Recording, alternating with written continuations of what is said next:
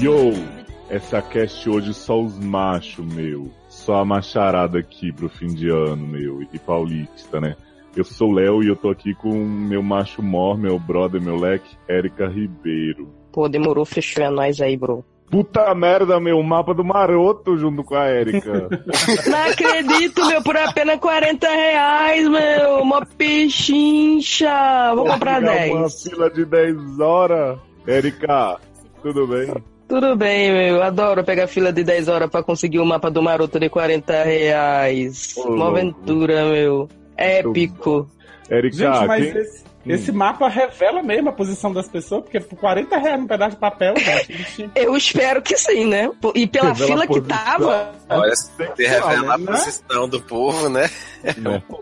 Érica, quem mais tamo aqui, meu? Pô, aí tem uns mano aí, os mano que são mano, até quando se pega, que é os mano. Mano Taylor, mano, mano Lu. Mano Mano. Thay, mano Lu. Pô, Tá meu, apresentou em dupla, meu. Apresentado em dupla, meu. Parece que a gente até tem alguma coisa. Pô, fechamento de brother, mano. Como é que as Ah. pessoas vão saber quem é Taylor, quem é Luciano, chapa? Mas, mas ninguém sabe, meu. eu sou só sabem que um deles meu. não é Luciano Guaraldo, meu. Acho que identifica pelo sotaque. Pode Eu sou o ser? Taylor, meu. Toca aqui, mano. Opa! E o outro é o Arrocha, meu. Olha, gente, tamo Toca aqui, uma nessa, pra mim aqui, meu irmão. tamo aqui nessa vibe paulista porque a gente teve em Sampa pouco Dando tempo. nossos corre, né, mano? Dando nossos corre, a gente teve aí na CCXP, vocês devem ter acompanhado nas nossas redes sociais, vocês que perseguem a gente stalkeia. E a verdade é que foi muito legal, foi muito divertido, mais né, pelos encontros do que pelo evento em si, apesar do evento ter as suas, as suas vantagens de ser invisível. E a gente queria só, assim, pra não se estender, falar da viagem inteira, agradecer como sempre mais uma edição maravilhosa do Carolcast. Foi lindo, foi realmente épico. A gente recebeu um pessoal que já vem com a gente, assim, desde os primeiros Carolcast, gente que às vezes sai da própria cidade, do próprio estado para ir atrás para cantar. Foi a primeira vez os meninos, né, meu, Luciano e Taylor estavam lá. Isso aí, A meu, gente recebeu o padrinho do SED, madrinha do SED, pessoal lindo também, que no, no próprio SED a gente vai falar um pouco mais, né, para poder dar aquele reconhecimento. E eu fico sempre muito feliz, fico sempre querendo fazer o máximo possível. A gente sabe que é complicado também, tipo, ninguém que tá aqui gravando é de São Paulo, mas a gente sabe que é um lugar que reúne melhor as pessoas e, e a a própria estrutura de E é mais fácil de é- chegar também. Sim. É. Pra todo É, é mundo, tudo- porque São Paulo tem voo, né? Tipo, se a gente marcar em, tipo, em Brasília, é é com meio contramão Pois né? é. E no, de e no Rio é, a gente não se vê nem quem mora lá, né? Pô, nem que mora aqui se vê, meu, aqui no Rio, meu. Fora que, né, pode vir e não voltar, né, meu, que a violência tá como? Por gritando, meu. Não, não, e assim, eu não sei como é que foi nos outros karaokests, mas quando começou, eu fiquei assim meio receoso de não dar, não animar, né? Não Uhum. dar muita gente não animar, mas à medida que, que foi passando e o pessoal chegando, aí no final já rolou coreografia de ragatanga e tudo, então Ah, sempre tem. Ragatanga. Tem que ter. é, Sabe que não existe hétero, né, quando toca ragatanga. sim. Mas enfim, a gente vai, vai passar, a gente queria agradecer muito a todo mundo que foi, convidar as pessoas que não foram na próxima edição, quem sabe, né? 2019 tá aí. As Oi? pessoas que não foram na próxima edição? Pessoas que não É, foram. que não for em 2018, Ah, vão em 2019, entendeu? Isso. É, é frico, meu. Viagem no tempo. É, Westworld. E a gente tá aqui pra fechar o ano, assim. Infelizmente não temos a Amanda, que ela teve uma emergência é, intestinal mesmo. Sempre, né? Esse plot foi bosta. E não, não temos também os nossos colegas da Rojan Logadores, porque eles roubaram a nossa pauta já fizeram um podcast igualzinho. Ouçam lá, né? Denúncia! E tá Malditos.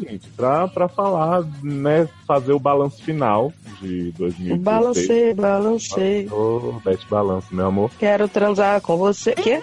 Opa! Ui, A gente vai fazer o balanço final desse ano que, né, como a gente disse no SED no início, veio pra ficar, mas parece que tá indo embora. Vamos ver se rola mesmo. E foi um ano, a gente sempre fala aqui no, nessa cast, mas não custa repetir, né? Foi um ano surpreendente para quem é fã de série, porque a gente pôde continuar sendo fã, né? E voltar Tipo, também, né? Isso, tipo, a gente não, não vê as coisas agora só por obrigação, a gente realmente teve que deixar a vida de lado de novo pra poder ver os episódios de série. E, ó, E paramos de ver uma uns, paramos de ver Pririlolai só pra ter do que falar. Exatamente, agora a gente vê coisa que a gente gosta. E aí eu queria começar esse momento, como sempre, a gente, é, como sempre, só que não nas últimas edições, a gente dando uma diquinha aqui de coisas que a gente tá acompanhando, não só de série, mas né, livro, filme, marca de camisinha, é, videogame, games, né? Que tem muito no Eric Small Talk. Muito. Então, nosso momento de prescrições aqui, a gente vai, vai Até falar pra remédio. vocês o que. Isso! A gente vai falar pra vocês como se medicar, como se autoflagelar, autossatisfazer nesse fim de ano. E Como deitar muita- em posição fecal e chorar. Adoro deitar em posição fecal. E eu queria começar aqui é, com uma série que eu tenho falado assim consistentemente nos últimos quatro anos dessa cast, que são também por coincidência os anos da série. Please Like Me, gente. É uma série que está finalmente na Netflix. É um Ai, show tem que ver isso. Viado dessa porra. É um show australiano, produzido, estrelado, comido, carcomido pelo Josh Thomas, que é um rapaz muito feio, mas muito talentoso. Sempre pega os homenzinhos tudo, expõe na internet. Nessa temporada, especialmente, ele tá fire. A temporada falta um episódio pra acabar, não vou dar spoiler nenhum. Mas tá sensacional. Eu rio e choro, assim, no mesmo episódio em níveis absurdos. E assim, eu não vou.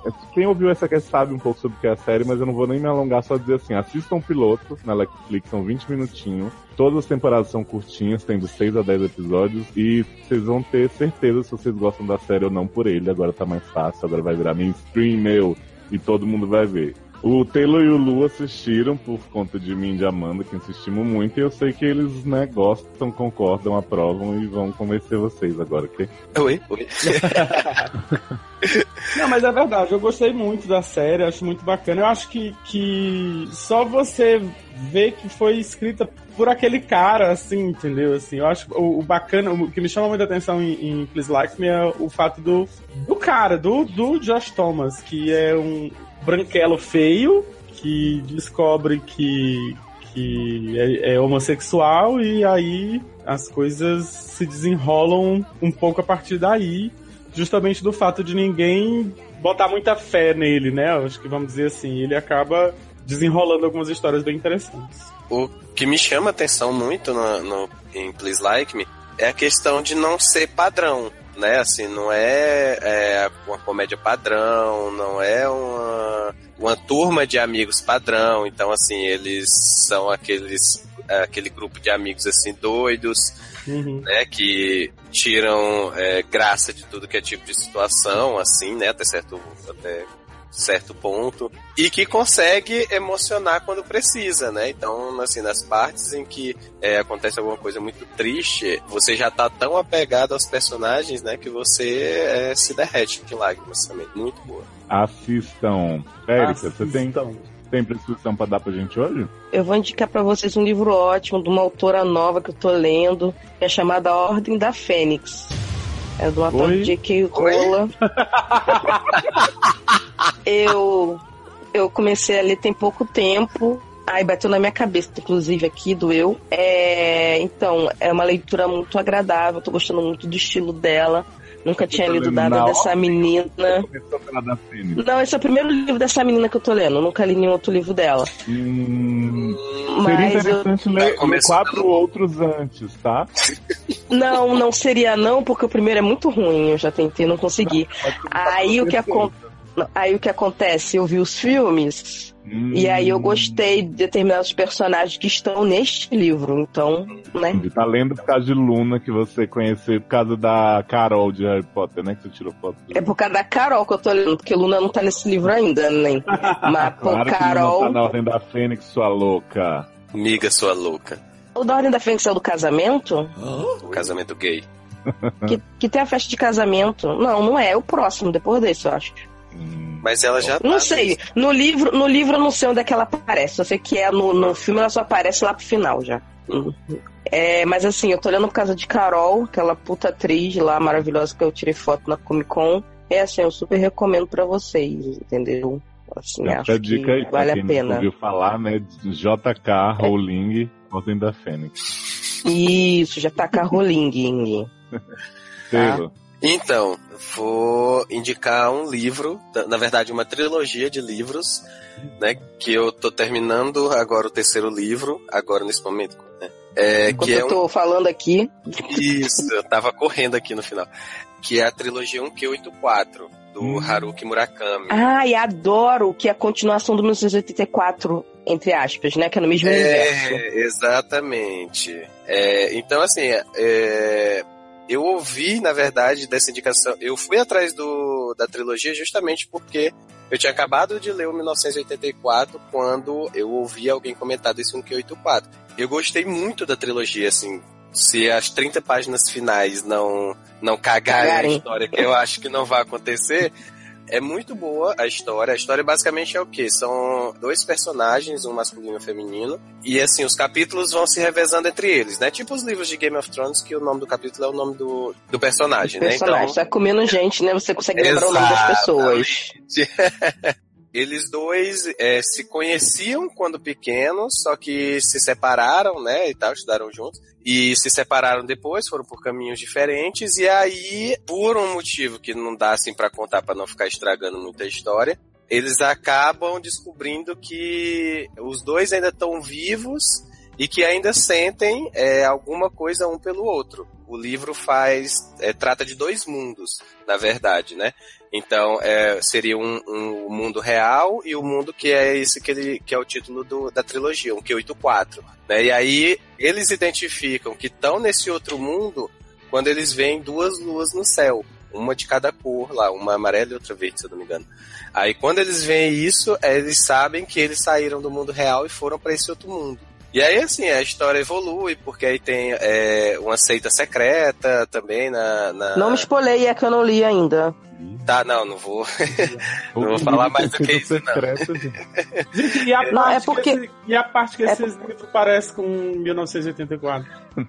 Então, não dá pra falar muita coisa. Porque não, porque não pode falar, porque senão vai spoiler. Porque quem me come quando eu também recebi essa indicação, falaram, não, nem ler nada sobre, mas tipo, tem, é uma, tipo, uma, vamos dizer, um spin-off de 1984, você vai entender quando você lê. É, assim, eu acho é, que a parte assim, do spin-off de 1984, eu acho que apareceu mais no, no terceiro livro, né, no, no no, na parte final da trilogia. Nos outros dois você não identifica tanto, realmente, no início. Mas, assim, muito bom. É, é uma leitura super agradável, assim. É... Ainda, o que me incomodou só um pouquinho é que no terceiro livro ele ainda faz muita descrição de algumas coisas que eu acho que não são necessárias. Meio Tolkieniano, né?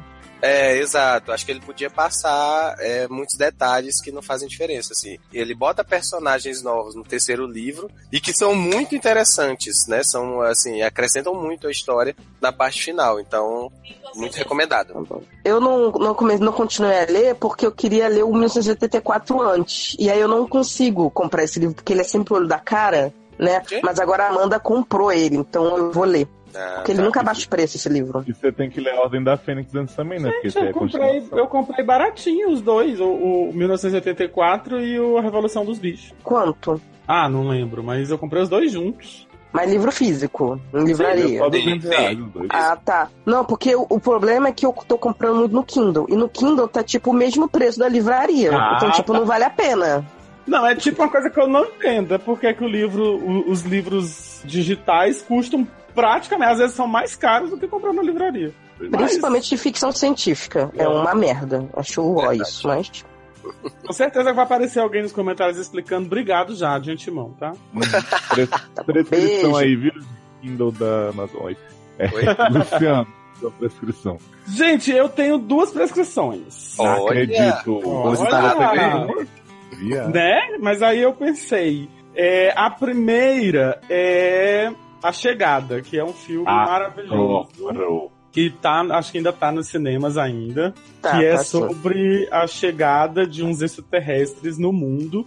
E aí eles tentam se comunicar com os terráqueos em vários lugares do mundo. Chega em vários países, uma, uma nave, fica uma nave mãe no céu e eles mandam algumas cápsulas para alguns países E aí eles ficam tentando se comunicar com as pessoas e eles contratam o exército a, a, americano chama uma Luz Lane. É, chama Lois Lane, aí ela chama o Super-Homem. Adoro. Aí, é, aí ele chega, e aí o Lex Luthor chega e bagunça tudo, porque ele bota o Batman na Você já viu história. esse trailer?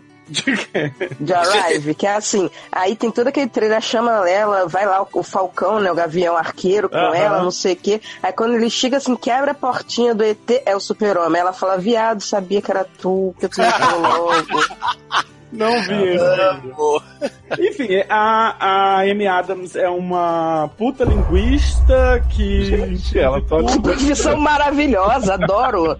que, ela, que ela entende tudo de línguas e tal e coisa. Aí eles chamam ela pra tentar decifrar o que eles falam. E aí tem um físico, que é o, o Jared Rayner, que tá lá com ela também, e eles ficam se ajudando pra tentar conseguir. É ela que consegue, não é a, não é a China, não é, é o Paquistão, né? Não, tem que ser nos Estados Unidos, né, gente? Unidos. Hum, hum, Mas é lugar- uma puta história, tem uma, uma, uma moral assim no final maravilhosa, que você, sabe, assim, uma lição no final. O livro é. O, o- livro, desculpa. O filme é muito, muito bom. É muito Black Mirror. Muito, Black Não, Mirror, que fiquei Ouvi boatos. filme. Ouvi boatos de pessoas das internet, podcasts famosos e relevantes, não nós, que disseram que inclusive o filme supera o livro. Olha. Ah, não assistiu. Eu até que é fiquei uma coisa rara. livro, Porque assim, Né? Érica, é, não sei se você sabe mais alguma coisa sobre, mas o que eu achei mais interessante é que o filme é um sci-fi muito bom, ele não decepciona nesse quesito, Uhum. mas ele, muito mais pra mim, é um filme sobre comunicação, assim, e ele te gera várias reflexões de pensar como você tem que se colocar no lugar do outro, e não só isso, você dar ferramentas para o outro conseguir se comunicar apropriadamente com você. Tem, tem bastante isso. Eu não quis decifrar muito, porque eu acho que tem muita coisa pessoal também, assim, da- de cada um que vai assistir e tal, e vai tirar alguma coisa. Mas tem, tem realmente bastante isso também, assim, de, de, de relações, né, de, de encontros e... Uhum. É muito... É muito... Fuller House, inclusive, falou muito desse tema também. né? Adoro. E qual é E a a, minha segunda prescrição é o vídeo da Carol Moreira. Pra quem não entendeu Westworld, vai lá. Ó. Tá no, Toma, desenha. Tá lá no, no, no YouTube. Tá um pouco tá, explicado, né? Entenda em ordem cronológica. Tem umas coisas que eu não sei se, ela, se eu concordo muito com o entendimento dela, mas decifra muito, assim. Ela, ela, ela explica a série toda em ordem cronológica. É muito bacana. O vídeo tem 47 minutos e 47 segundos, mas vale a pena assistir. Adoro. Ah, gente, é o quê? O tamanho da crítica de vocês de BVS, uma gente, gente. Super tranquilo. That moment the first few flakes start falling is the moment before I burst into tears. Cause snow in the air means Christmas shopping. And the thought of it all just stresses me out. Antes da gente passar para os comentários de série cena a cena mesmo, a gente queria fazer umas Adoro. menções aqui, honrosas e desonrosas. Então, é, como o timing passou, né? Eu queria muito falar dessa série com a Maze Runner. É Isso, Maze Runner, queria indicar, gente, é um filme que não vai ter. Que o time passou, né? Vamos de casa. Assim. série que já acabou um tempinho, a gente já falou dela nessa cast também, que é The Good Place TGP, né, a nova TGP, que teve um comecinho aí de uma primeira metade de temporada maravilhoso, teve até o demônio, em- né, interpretado maravilhosamente pelo Adam Scott. cancelada mesmo? Não, não foi cancelado não, ainda vai ter episódio ano que mas vai ter tipo, sei lá, quatro episódios, entendeu? Porque vai encerrar no 13. Então, Kristen Bell aí fazendo sua redenção, não fazer nenhum papel que preste desde Veranca Mars. e aquele filme da fonte que ela se apaixona em Roma. E go- gostamos muito, é uma comédia que recobrou a minha fé em comédias, assim, que eu não tenho assistido muito. Então, quem, sei lá, achou o piloto meio assim, não continuou, dá mais uma chancezinha que, ó, tá filé. É verdade. Inclusive, eu acho que na- no, último, no último cast que eu participei, foi o último que eu participei, que foi só o- os, as Só estreias. Uhum. Isso. Uhum. E eu falei que não sabe, que eu tinha assistido o piloto e tal, que não tinha gargalhado, mas que tinha gostado bastante, não sabia se ia continuar. Continuei e não me arrependi. É muito boa mesmo. Olha aí. E tem mais alguma aí, Luciano, que você, você botou na lista essa temporada e sonhou, se molhou, alguma coisa do tipo? Foi, foi. Eu vou dormir agora, sonho e acordo todo molhado com Falling Water, gente. Muito boa a série. Eu, eu assisti o piloto pra gente falar também e acabei continuando. Assisti, acho que eu fui o único que continuou assistindo é, Falling Water. No mundo. No mundo. Eu fui o único, o único espectador de Falling Water. Mas é uma série que, que, que. É uma série do tipo que eu gosto de assistir, que é assim, daquela que dá nó na cabeça, que as coisas vão. Eu só espero que eles não caguem tudo no final, como geralmente acontece. Mas por enquanto tá bacana de assistir, assim. Eu tava, eu tava comentando com o Taylor do, do, último episódio que eu tava assistindo. Eu digo, gente, essa personagem é aquela outra que apareceu naquele outro episódio. Você vai vendo, assim, as pessoas aparecendo. É pra, tem, tem que ter um pouco de boa memória também pra assistir, porque Ih, tem que já lembrar passei. dos, tem que lembrar dos detalhezinhos que vão aparecendo algumas vezes, mas eu, eu tô gostando bastante. E Taylor tem uma, uma menção também política aí, né, Taylor?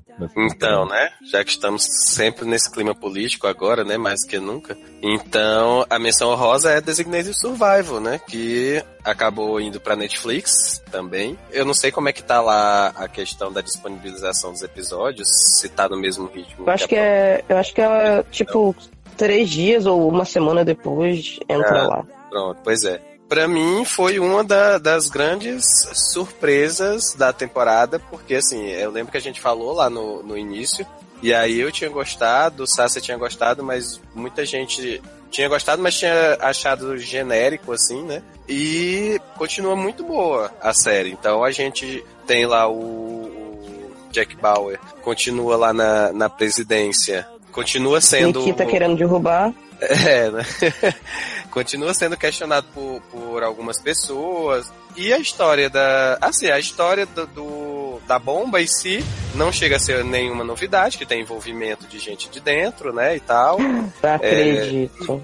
Tirando a parte da, do plot familiar, o, o restante da série pra mim tá muito boa. Né? Porque o plot familiar, aí tem, é, apareceu a história de que a, o filho não era filho dele, né? E aí gera é, mídia disso, né? Porque a imprensa vai perguntar se, se ele já sabia Deu na mídia. que não é. Exato. Se ele já sabia disso e tal, e se ele sabia quem era o pai. Aí tem um, um episódio que é basicamente focado nessa questão do, do exame de DNA pra saber Nossa. quem é o pai dele e tal, não sei o quê. E aí realmente a é, o, é o Jack Bauer. Se fosse, aí sim, né? E enquanto isso, Nikita tá lá tentando descobrir quem é, porque o, único sobrevivente lá da bomba, o pessoal começa a desconfiar dele e tal, não sei o quê, e aí descobre que ele realmente tá envolvido na história da bomba, né? E aí o, o Jack Bauer não sabe disso e tá pensando em nomear ele como, acho que é vice-presidente. Eu não lembro agora se é isso, cara. Gente, olha só. Aí, Olha aí que tá- absurdo, tá né? nesse confronto da história, né? O Jack Bauer querendo nomear e é o pessoal da segurança é, investigando ele, só que sem falar pro presidente, né? Viado, olha só. Com Nikita e Jack Ban na série, já era pra estar tudo resolvido. Né? Então, Sabe como é que vai ser o final dessa série, né, Erika? Vai ser tudo uma alucinação que Juku gerou pra Alex lutar com ela mesma. Gente, E aí Puff vai estar fazendo cocô e vai cair no vidrinho. vai cair no vidrinho. Juku é apelido carinhoso que Julie Cooper, de mãe de Marissa, fez a vilã de Nikita, a série. ah, tá. Então, a gente chama ela de Juku carinhosamente. E ela é a Mastermind, Master né? Nossa, ela é a melhor. Gente, eu que Nikita era uma série que eu queria ter toda em DVD pra ficar revendo, porque é surreal, sobrenatural de Almeida. É. Olha, vocês falaram em Nikita e eu tenho uma menção desonrosa muito importante pra dar, que é a seguinte, é Sereia Diaries, né, a série da CW que tá aí encerrando sim, sua oitava temporada, ela tá seguindo um padrão de séries da CW de grande sucesso como Gossip Girl, 90210, a própria Nikita, que é aquela de que os roteiristas fizeram uma aposta, né, Pra ver como é que Como eles fazem a, como é que eles fazem a pior última temporada da- do universo. E aí a gente já teve metade da temporada, Vampire Diaries, né, vai ter só 16 episódios, parou aí no 7, né, se fosse 8 seria metade mesmo, vocês viram que eu tô fazendo conta quase bem. Menino. E foi meia temporada basicamente de sereias piores atrizes possíveis, canastras, e gente caçando demônio, procurando alma pro demônio. E Bonnie sendo e Damon. desafiada. Fala o seguinte: começou a temporada, vamos resgatar Damon e Enzo que estão caçando demônio. Aí resgataram Enzo, Enzo pegando Bonnie loucamente, Bonnie tacou fogo nela mesma pra, pra Enzo recuperar a humanidade dele. Vou te Amo. deixar, ah, pegando fogo. Aí ele apagou o fogo dela, ficaram juntos, aí ela disse, funcionou. Ah, é, apagou o fogo dela literalmente, né? Agora apagou o fogo dela. E aí acabou, acabou a, a mid-season finale aí no episódio de Natal com um twist que é Stefan e Damon saindo de Mystic Falls para caçar almas para o demônio. Gente, e, e quando é que menina. Como é que se diz? Nina Dobrev vai aparecer nessa merda de novo? Menino, Então. eu Pensei tô que a acho da temporada era isso. Me- mesmo gravando Grace, ela vai aparecer? Eu né? acho que tá mais fácil Nina aparecer é. em Grey's do que em TVD, porque essa vagabunda tá indo em todas as convenções do mundo, se embebedando no Instagram, mas não vai gravar essa série, entendeu? Viada, a garota, a garota tá na merda, a garota tá bebendo vodka na, na boca da garrafa, com a testa quebrada, que já caiu bêbada na outra noite já, entendeu? Não tá precisando de ajuda. TVD acabou com a vida dessa mulher. E Exonda também, que ela tá esperando até hoje pra entrar Pois é. E, e a outra menção que eu queria dar aqui é pra o fim de Notorious, né? Season finale que Series, que foi o, o desfecho do sequestro de Julinha, né, gente? Que Why so serious? menina foi sequestrada por engano, Julinha. Acharam que estavam levando a, a apresentadora, mas era ela. E aí Julinha resolveu o sequestro, fez ela mesma a entrevista com o traficante mais perigoso do mundo, resolveu tudo, já tava indo pra casa. Jake fudeu a vida dela, Luiz fudeu também, teve tiroteio, tiro, porrada e bomba, porque eles achavam que estavam resgatando, estavam só cagando a vida da mulher. E aí depois que resolvem esse sequestro, tá tudo bem, não sei o que, eles fazem um grande cliffhanger com aquela história lá que eu já tinha contado do Bling Ring, que é menina avulsa Ai, que meu Julinha Deus. estava ajudando, se matou e deixou uma carta pra Julinha dizendo ajude minha mãe. E eu espero que não continue mesmo, porque que merda que foi, viu, gente? Olha. Essa, Nossa, a mãe, a mãe avulsa de CSI Nova York. Puta que pariu. essa série começou como a nova Melrose Place e terminou como, sei lá, Nova, Nova Rain.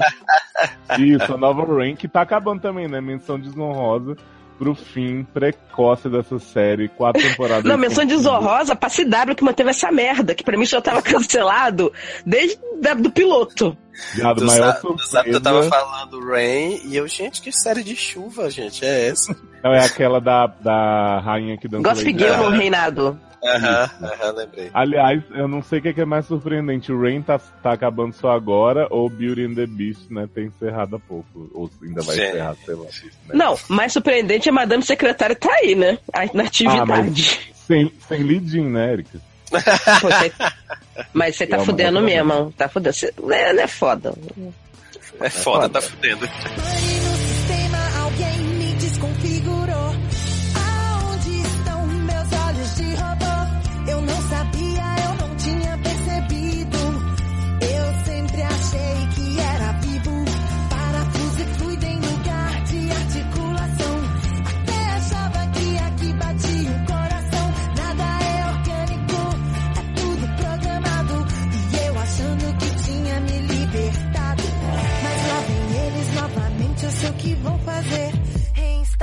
Sistema.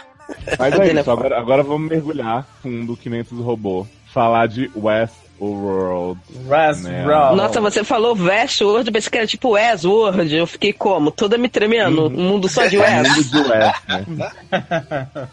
E, gente, é, eu queria fazer uma proposta aqui pra Westworld, que é o seguinte, é, três minutos de fala pra cada. tô- Isso, acho bom, acho bom. Apoio, apoiado, apoiado. A gente né, não se perder. Quer começar, Erika? Olha, não sei se eu quero começar, quero terminar, mas assim, vou começar.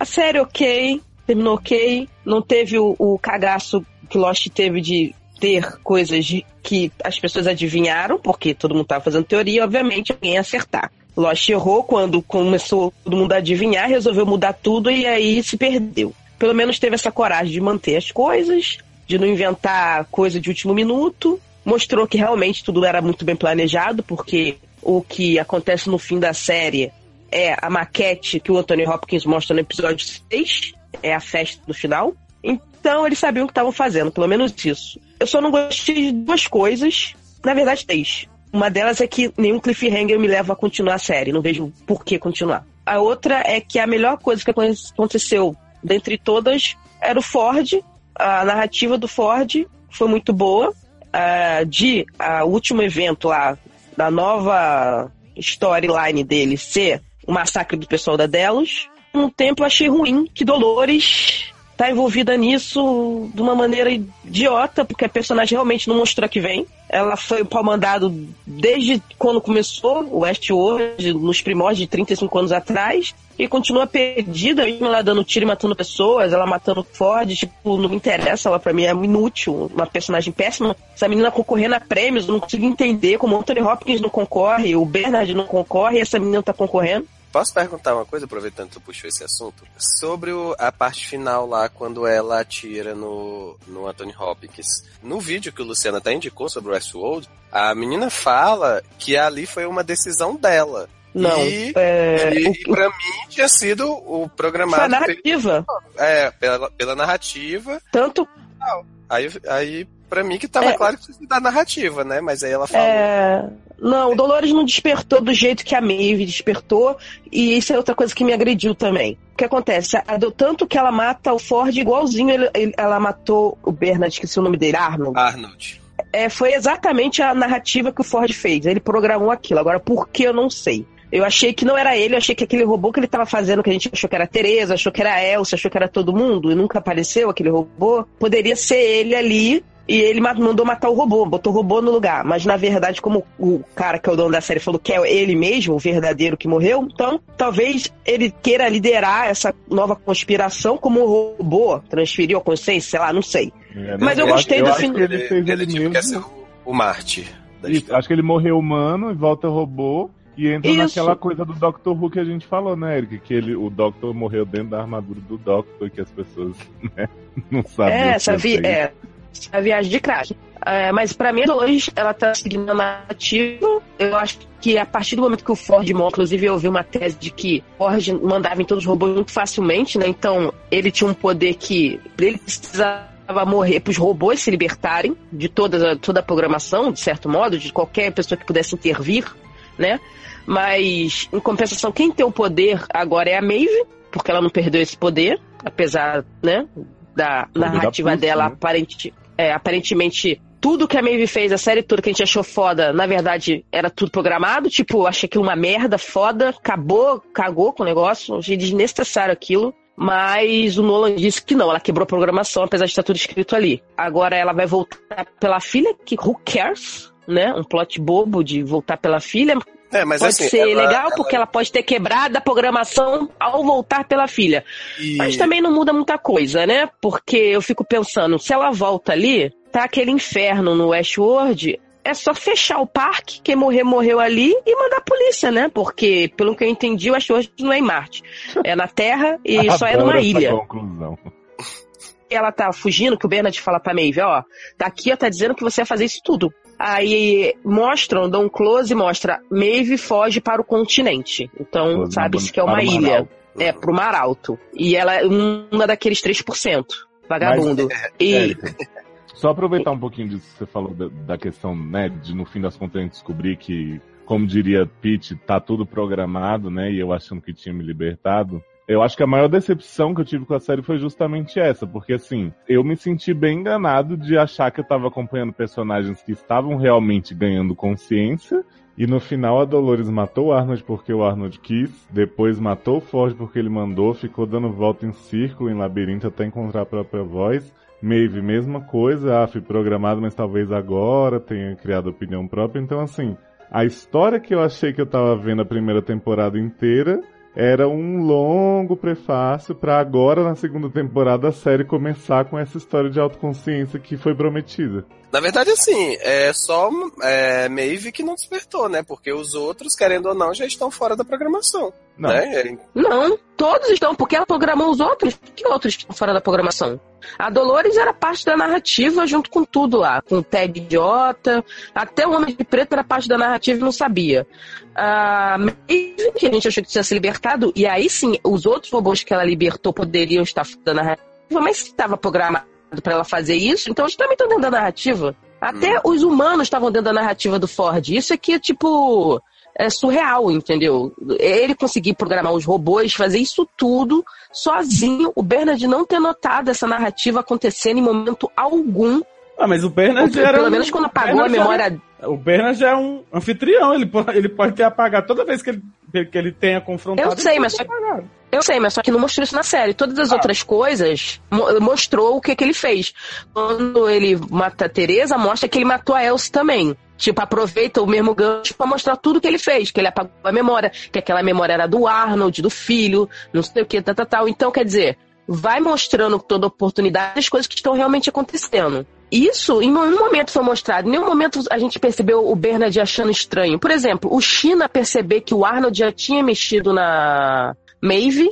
O Arnold não, a pessoa que tá usando o login do Arnold, né? Hum. Que a gente presume que seja o Ford. Mexeu na Maeve antes da Maeve mexer. Então, quer dizer, como é que o Bernard, que toda hora tá checando as coisas, ele era tão dedicado a ver detalhe dos robôs, ele não percebeu que a Dolores tinha sumido séculos durante a narrativa dela e não tinha voltado. Ninguém da segurança vai atrás dessa boneca. A, Não, a mas- Maeve. É, mas, é, mas a Não, questão mas ela tava, ela tava num, num, num loop com um. com ninguém. A Dolores verdadeira, do tempo atual que matou o Ford, ela estava sozinha pelo parque durante a temporada inteira e ninguém fez nada. Sendo que a gente via que toda vez que o robô saia da narrativa, o nego ia lá resgatar ele.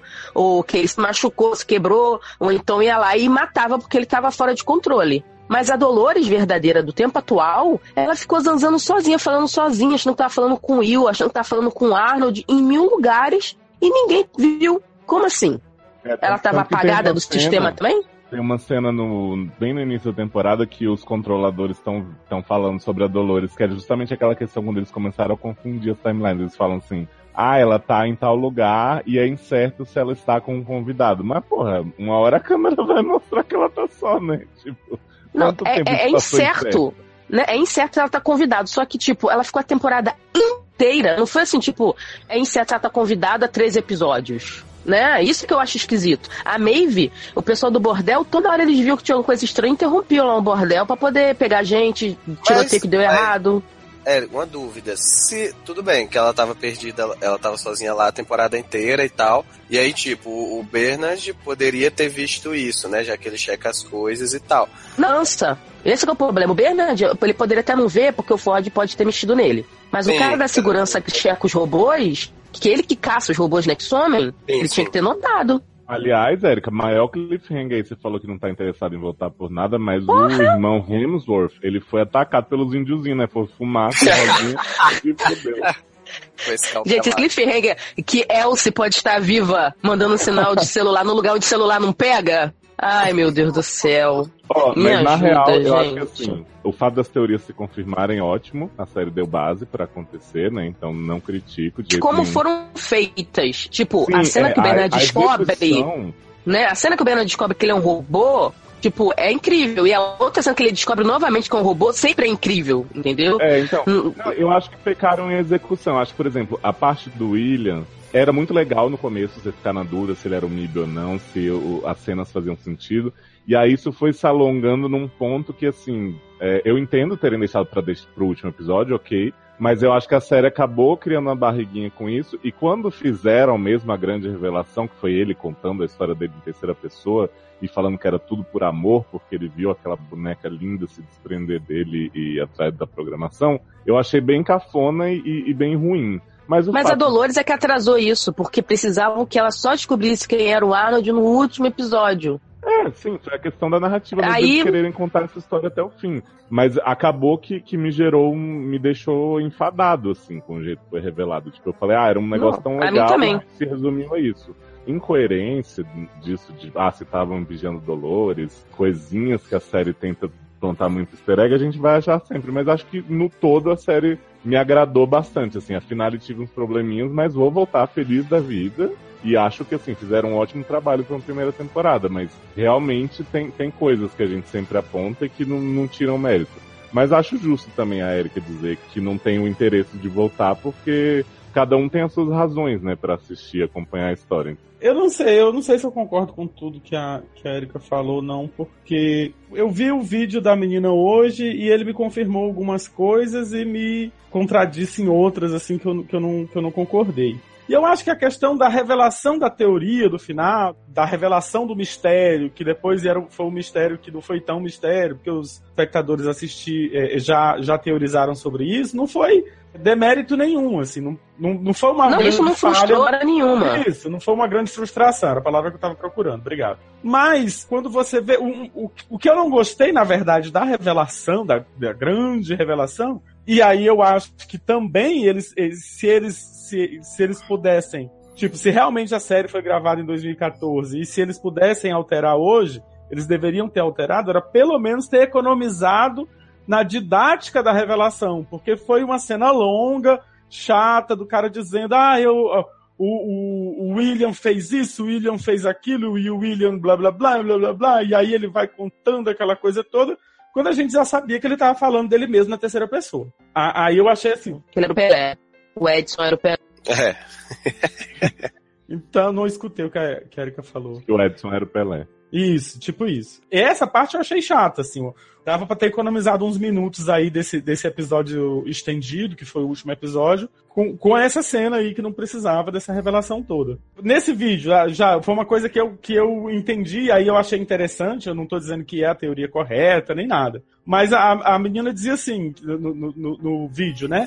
Que quanto mais próximo do centro, mais auto, auto, autoconsciente. Consciente. É, isso é O- falado na série, né? Na é, verdade. É, que- é, ele fala mais pra Isso. você vai, mais é pra loucura, né? Isso. E É. aí, assim, é, eu acho que. Eu não sei, o que eu entendi um pouco foi assim: a, a, a minha, a minha leitura da- do, do final da série foi de que o Ford sabia que ele ia ser tirado da, da presidência lá, do cargo dele lá, não sei é o cargo dele, do comando lá do parque. Ele, ele sabia que ele ia ser tirado do comando, que ele não ia conseguir evitar isso. E ele é, é- é como se ele tivesse reativado na Dolores a busca pela autoconsciência que ele tanto não quis que o Arnold gerasse. E aí ele, ele faz isso porque ele sabe, não, quer saber de uma coisa? Eu vou re- refazer isso porque assim, eu saio de cena, eu vou sair de cena de qualquer forma e agora eles vão ter que lidar com robôs autoconscientes. O que eu acho que a série quis mostrar nesse ponto era justamente isso. A partir do momento que surgem os, os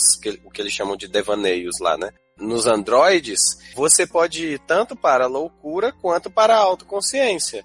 Né? Isso depende do modo como você vai utilizando desses devaneios. Né? Eu acho que isso foi o que a série quis dizer. É, o, o, o que eu me confunde um pouco com essa questão é porque no final se torna uma coisa quase religiosa o devaneio, né? Que no final, quando a Dolores entra no confessionário, que é o jeito dela ir falar com o Arnold, você vê que todos aqueles robôs que a gente conhece, que são os mais antigos, muitos deles estão ali na igreja como se estivessem rezando, falando com um Deus que é que fala dentro da cabeça dele, sabe?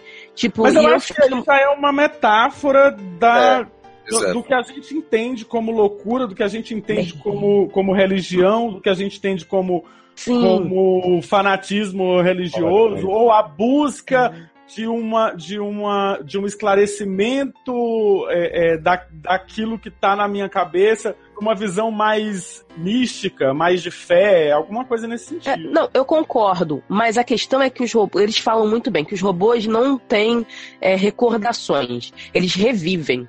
Então, tipo, aquilo realmente estava acontecendo. E é isso que me deixa um pouco confusa e que, de certo modo, me faz achar que realmente os robôs, quando iam alcançando, talvez por não estarem preparados ainda para terem autoconsciência, por ser no início do parque, eles começaram a ficar loucos Sim, sim. entendeu?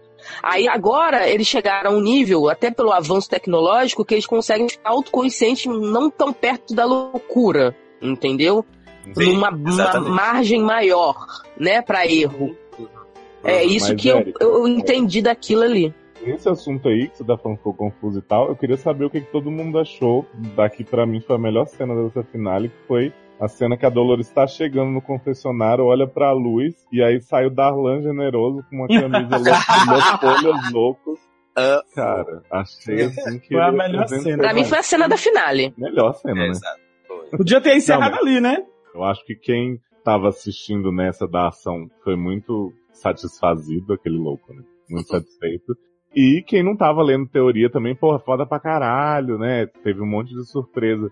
Mas eu acho que quem se apegou a muito detalhe acabou ficando frustrado, não por acertar, mas justamente pelo que vocês falaram. Mib falando horas, né, da história do William, pra chegar num ponto de grande revelação que quem prestou uma certa atenção, mesmo se não tivesse lido nada, chegou ali e falou, porra, pra que, que esse cara tá falando três horas desse outro personagem que não é ele? Sacou? Tipo, no oitavo episódio, tu não já sabia. Não precisava ter o Ford falando com todas as letras no final. É, eu Eu- acho, eu- acho que deu a impressão de que eles acharam que. Que a gente não ia conseguir acompanhar. É, não, E- que, que a gente. Que até o final a gente ia ficar na dúvida se era o Will ou o Logan.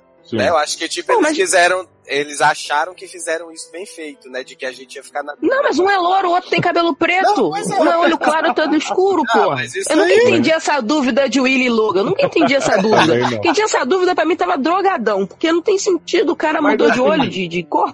A questão pra mim é falar com todas as letras, né? Garantir que todo mundo entenda. Acho ótimo, só que eu acho que o que me frustrou, imagino frustrou outras pessoas, foi dedicar um tempo a construir tanto isso, a, a sabe, a, a desenhar pras pessoas, ó, MIB. É, e não era uma grande revelação no final. Né? Tipo, porque na verdade não importava ele ser o William, uhum, tanto.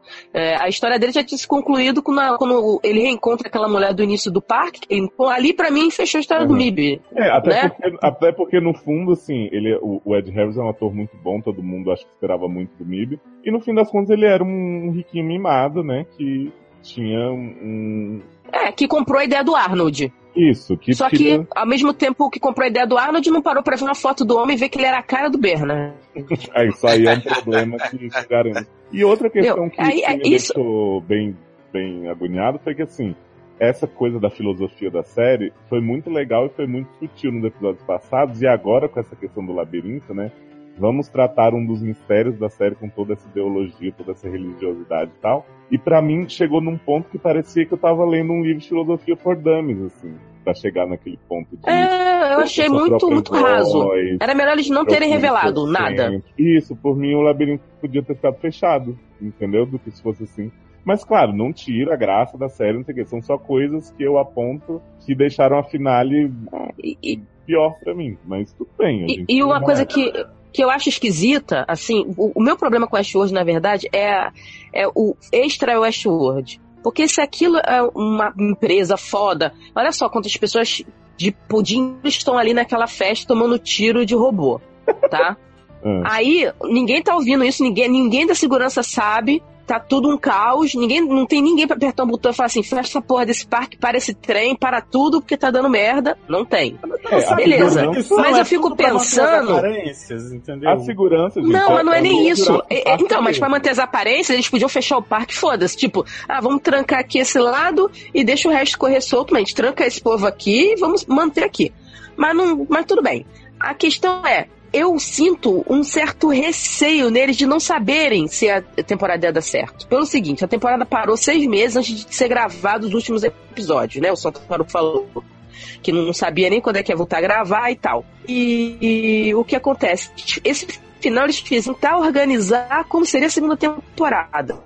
E aí eles viram que não tem como tirar a história de Westworld. Esse aqui é o meu, meu problema. Porque a Maeve ia sair e aí isso não tem que mostrar o mundo exterior. Esse mundo que ninguém morre mais, esse mundo que as pessoas só morrem de doença, de velhice, morrem de velhice, né? E, e aí eu- isso vai ter que ser ampliado. E aí eu achei que ficou muito, muito simplório falar que tudo que a Maeve fez, pô, o China tinha que estar no conchavo, o outro cara lá tinha que estar no conchavo, porque como é que ele sabia exatamente o que, que eles estavam mexendo nela? Depois que já mexia, entendeu? É, ficou um negócio assim, muito coisa, pra no final falar assim, ela não estava consciente, aí ela resolveu voltar. Ah, Na verdade, ela não estava, mas quando ela resolveu voltar é que ela ficou consciente. Pra poder não tirar a magia da Maeve. Tipo, não, ela tomou consciência quando ela voltou pela filha. Mas foi um jeito de manter as coisas dentro do parque. Eu acho muito difícil, um monte de gente importante morrer dentro do parque e o parque continuar assim, é, sabe, em movimento. Pelo menos o Westworld, porque tem outros parques, provavelmente, como no filme. O Westworld tinha que acontecer alguma coisa de fechar. E, os e ali aqueles robôs seriam totalmente terminados. Era o jeito mais fácil de resolver. Eu acho muito fácil a resolução pro que vai vir na próxima temporada. Então eu fico assim, o que eles podem oferecer além disso? Eu fico muito. Porra, É, sério, isso, que. isso eu acho que a gente tem que esperar pra ver se vai ter uma explicação no sentido mesmo, mas eu concordo com você que vai ser muito difícil manter o parque funcionando com visitante, não sei o que depois disso. É uma questão que a série sempre colocou que assim. Então, hora inclusive, a próxima, te- a próxima temporada pode ser dentro do parque, com mas o parque não funcionando. Agora É, o pessoal é. tentando conter os, os robôs. Então, por isso que eu achei preguiçoso. Por isso que eu achei que a Maeve voltar foi um, um subterfúgio de roteiro pra manter as coisas dentro do parque, você entendeu? Não vamos botar ela pra fora agora porque a gente não tem como bancar um mundo exterior agora. Vamos trazer ela de volta. É, e também porque Mas- o mapa do maroto dela, meu, tá lá dentro, no centro do É, negócio. e ela vai agora pra outro parque, né? Como humana.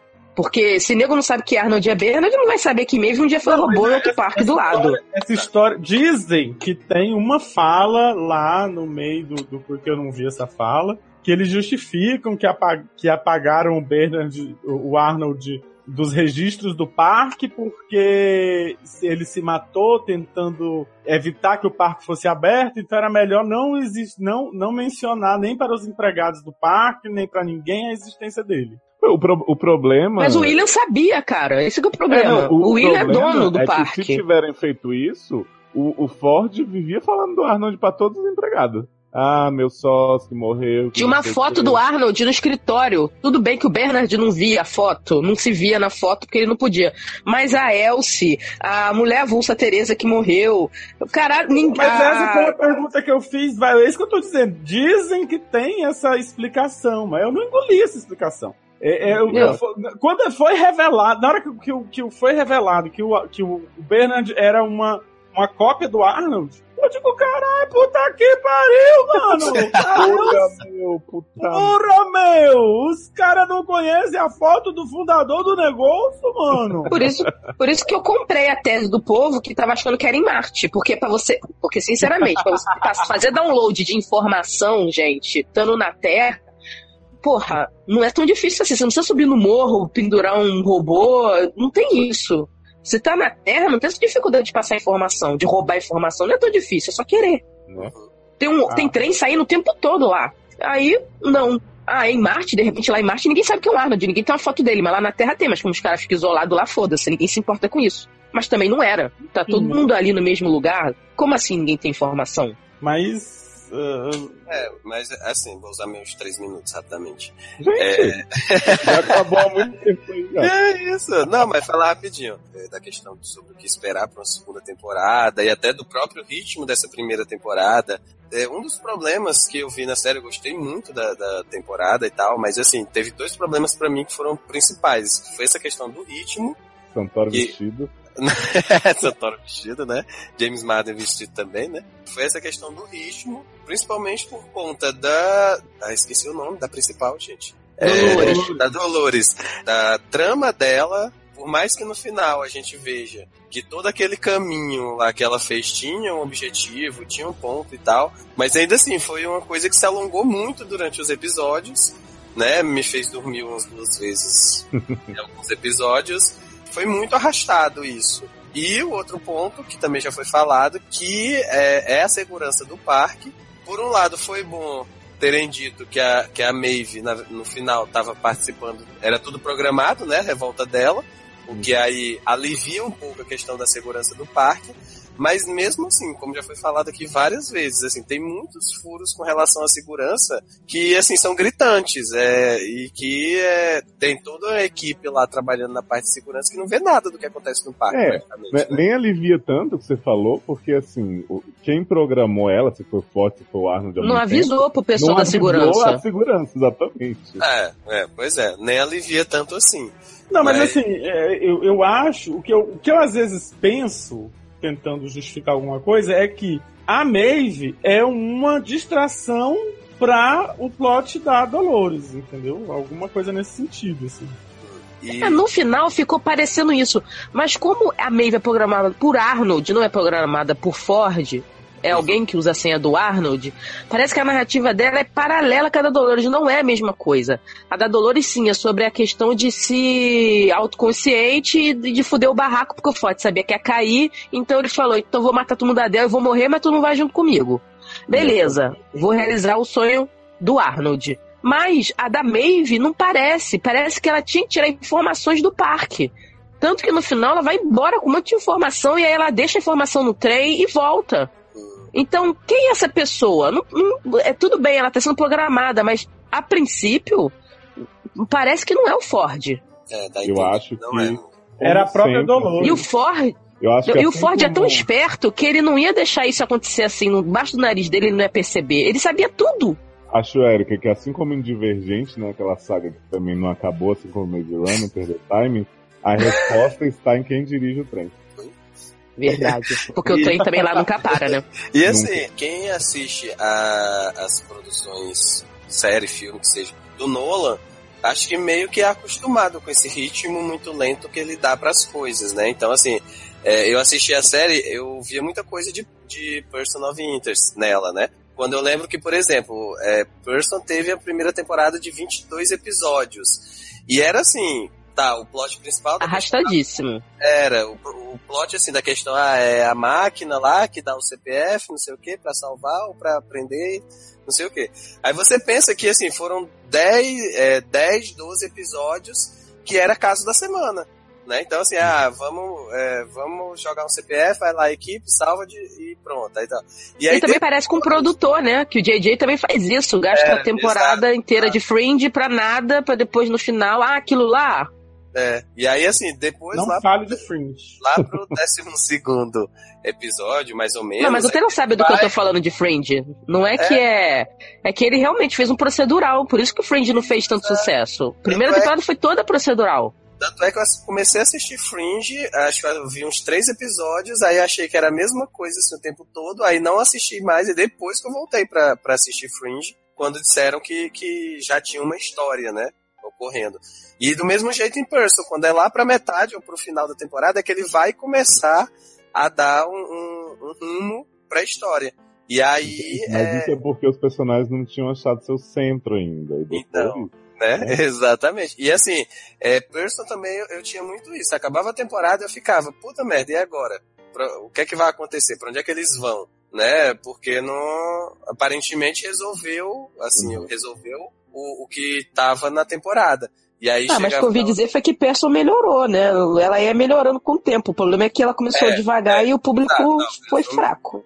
Exa- Mas Person melhorou. Não, mas é isso que eu tô dizendo. Então, tipo, se, se você pensar na questão de Westworld, de você, sei lá, passou uma primeira temporada achando que era uma coisa e na- não era e tal, mas assim, pode vir uma segunda temporada muito foda, né? Como Person que melhorou muito até a quinta temporada. Só ia dizer que eu não reclamo muito de, de ritmo, assim. Eu costumo, eu tenho uma tendência a aceitar um pouco o ritmo que os criadores dão. ah, Não tenho muito isso, assim, essa preocupação. A não ser que seja realmente muito cachorro correndo atrás do próprio rabo, sabe? Nada acontece e, e tal. Mas eu, não, eu não, não vi problema nenhum no ritmo de Westworld. É, eu, mais pro final, comecei a enxergar algumas coisas que as pessoas já, já vinham reclamando, mas não tirou a minha empolgação com a série. Eu acho que, assim, isso que o Taylor falou sobre Person, sobre. Acho que a sensação de não saber como vai ser o futuro, se o futuro for uma surpresa boa, é ótimo. Não, não acho que a gente tenha que saber agora como vai ser a segunda temporada de Westworld. Mas eu acho sempre um risco de, de se perder, assim. Então a gente só pode, como já diz a, a Natália lá do grupo do, do Telegram, né? Agora é esperar 2018, gente do céu, que a gente fica nessa, nessa Quem- agonia. Quem, quem sabe até lá, eu já, eu já esqueci Dolores, né? Então, Não, né? não, não façam Mas- chamada com Dolores pra não me fazer, vou ficar com raiva de novo. Mas lá vem eles novamente, eu sei o que vão fazer. Reinstalar o sistema.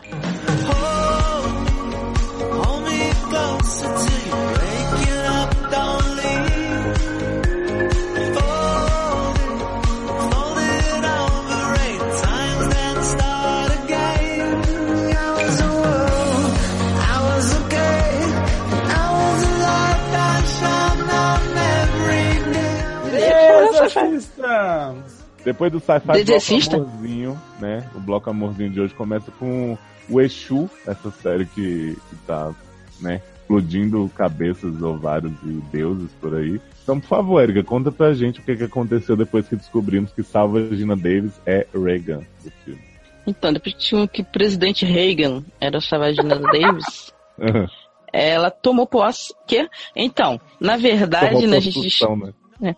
a gente descobre que Vagina é Reagan, ela confessa, e que o mesmo Pazuzu lá que tá seguindo ela na parada lá da, do filme original é que tá na filha dela.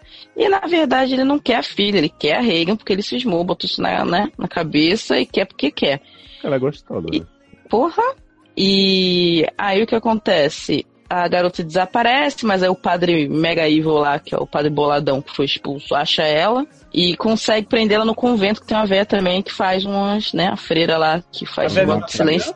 Hã? A velha debaixo da cama? Na, a fre- freira véia que faz também os exorcismos mais na base do amor, Uhum. né? Que o homem faz o exorcismo na base da porrada, essa véia É. faz na base do amor.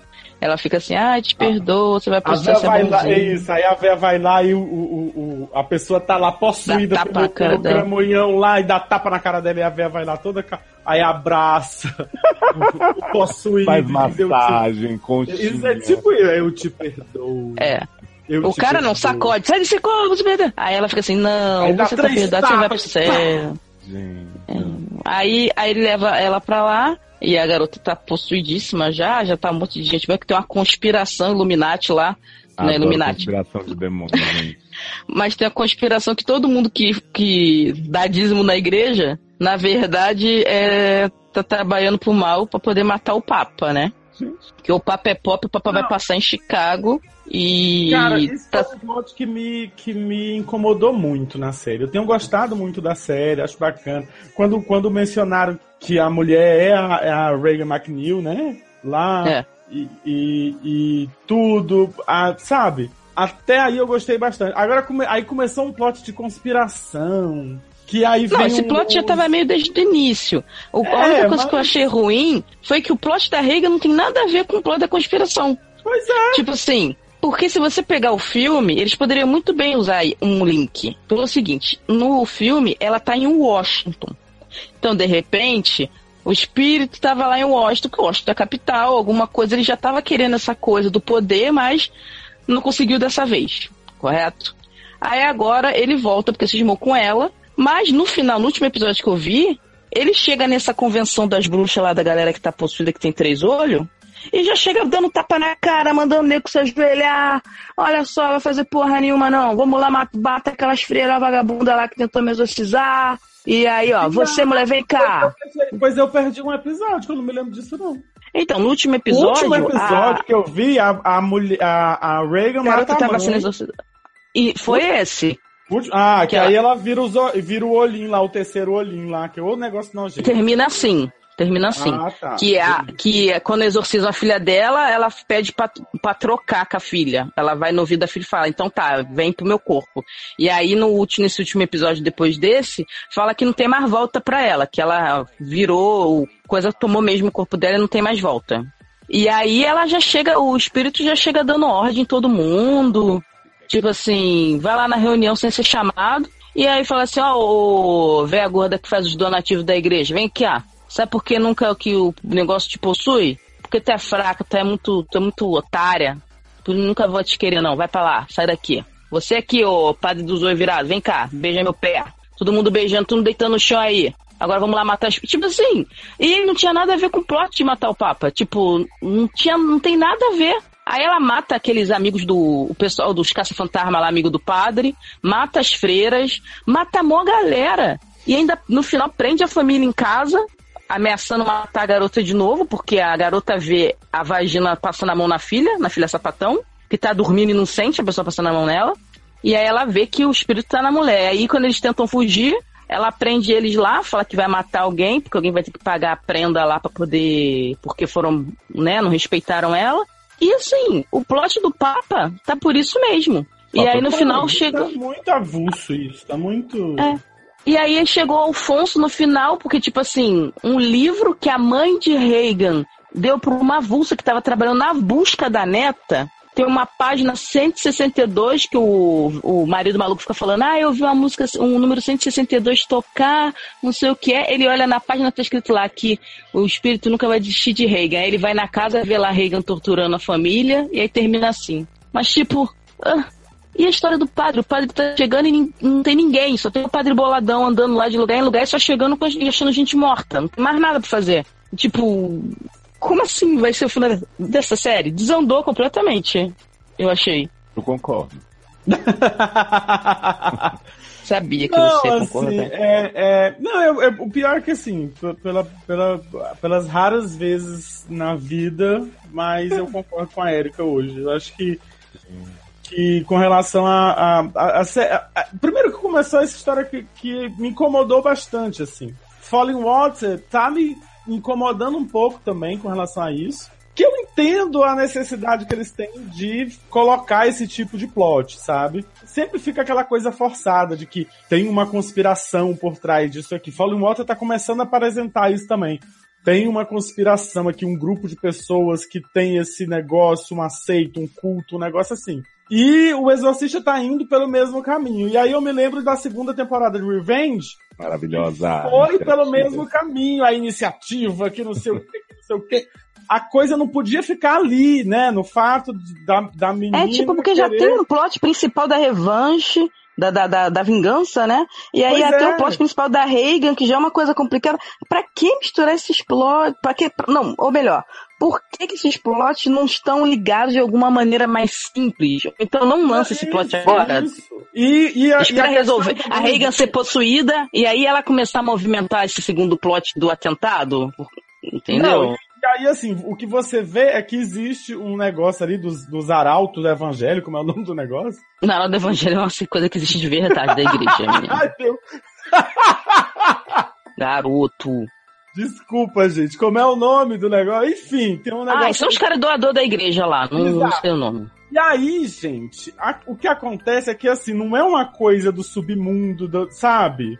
Todo É, mundo não- da cidade importante é do Exato, capeta. é, é todo, todas as pessoas importantes que tem na cidade, o prefeito, o, o, o Chefe de polícia. chefe de polícia, a mulher no, lá, a socialite lá, a pagadora das, da- dos eventos de, de beneficente, o Até padre, a filha da rapariga do prefeito. do- a filha da rapariga do prefeito capitão de campo tá lá, Gente. entendeu? Não, Então- e ainda tem aquele plot chatíssimo do Alfonso com aquela piranha que ele fica comendo lá. Tipo, Ah, coisa tá irritante. Come. Não, porque ele, porque ele tem uma, uma amante, né? É Porque padre. depois.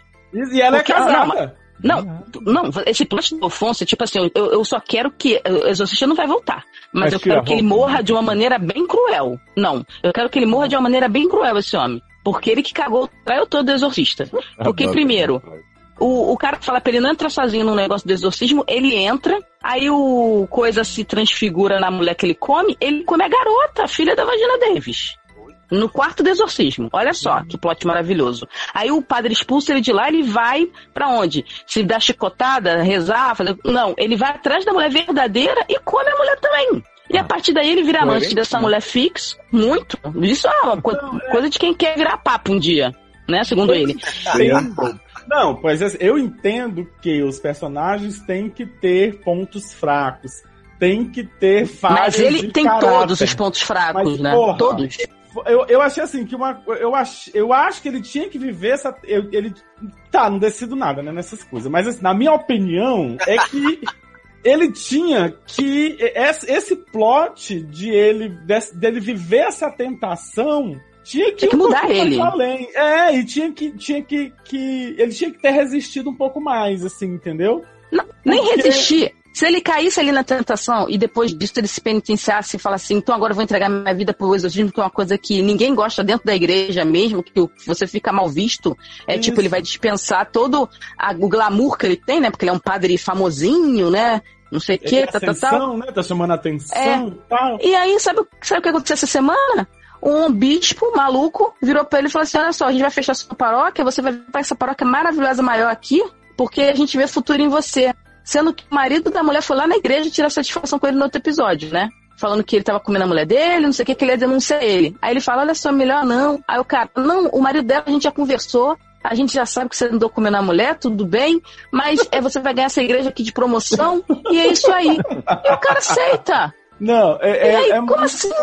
É muito. é- esse, esse, porque assim, tipo assim, uma coisa é ele cair na tentação ali uma vez, comeu a mulher ali uma vez e tal, e a mulher continuar atrás dele, beleza, e ele, né, resistir e tal, e ficar naquela coisa. Mas, tipo, ele vira fixo, gente. Ele vai pra casa da mulher. Eles- tipo, ele- tem um eles montam que- Isso. A mulher diz, E sai aí? de casa, pegue aqui a chave que eu vou dar pra você na hora que você chegar, todo dia. Entendeu? Aí o marido descobriu, porque na mulher não tava dando pra ele em casa, tava, tava lá no, todo dia lá num lugar lá esperando pra dar pro padre.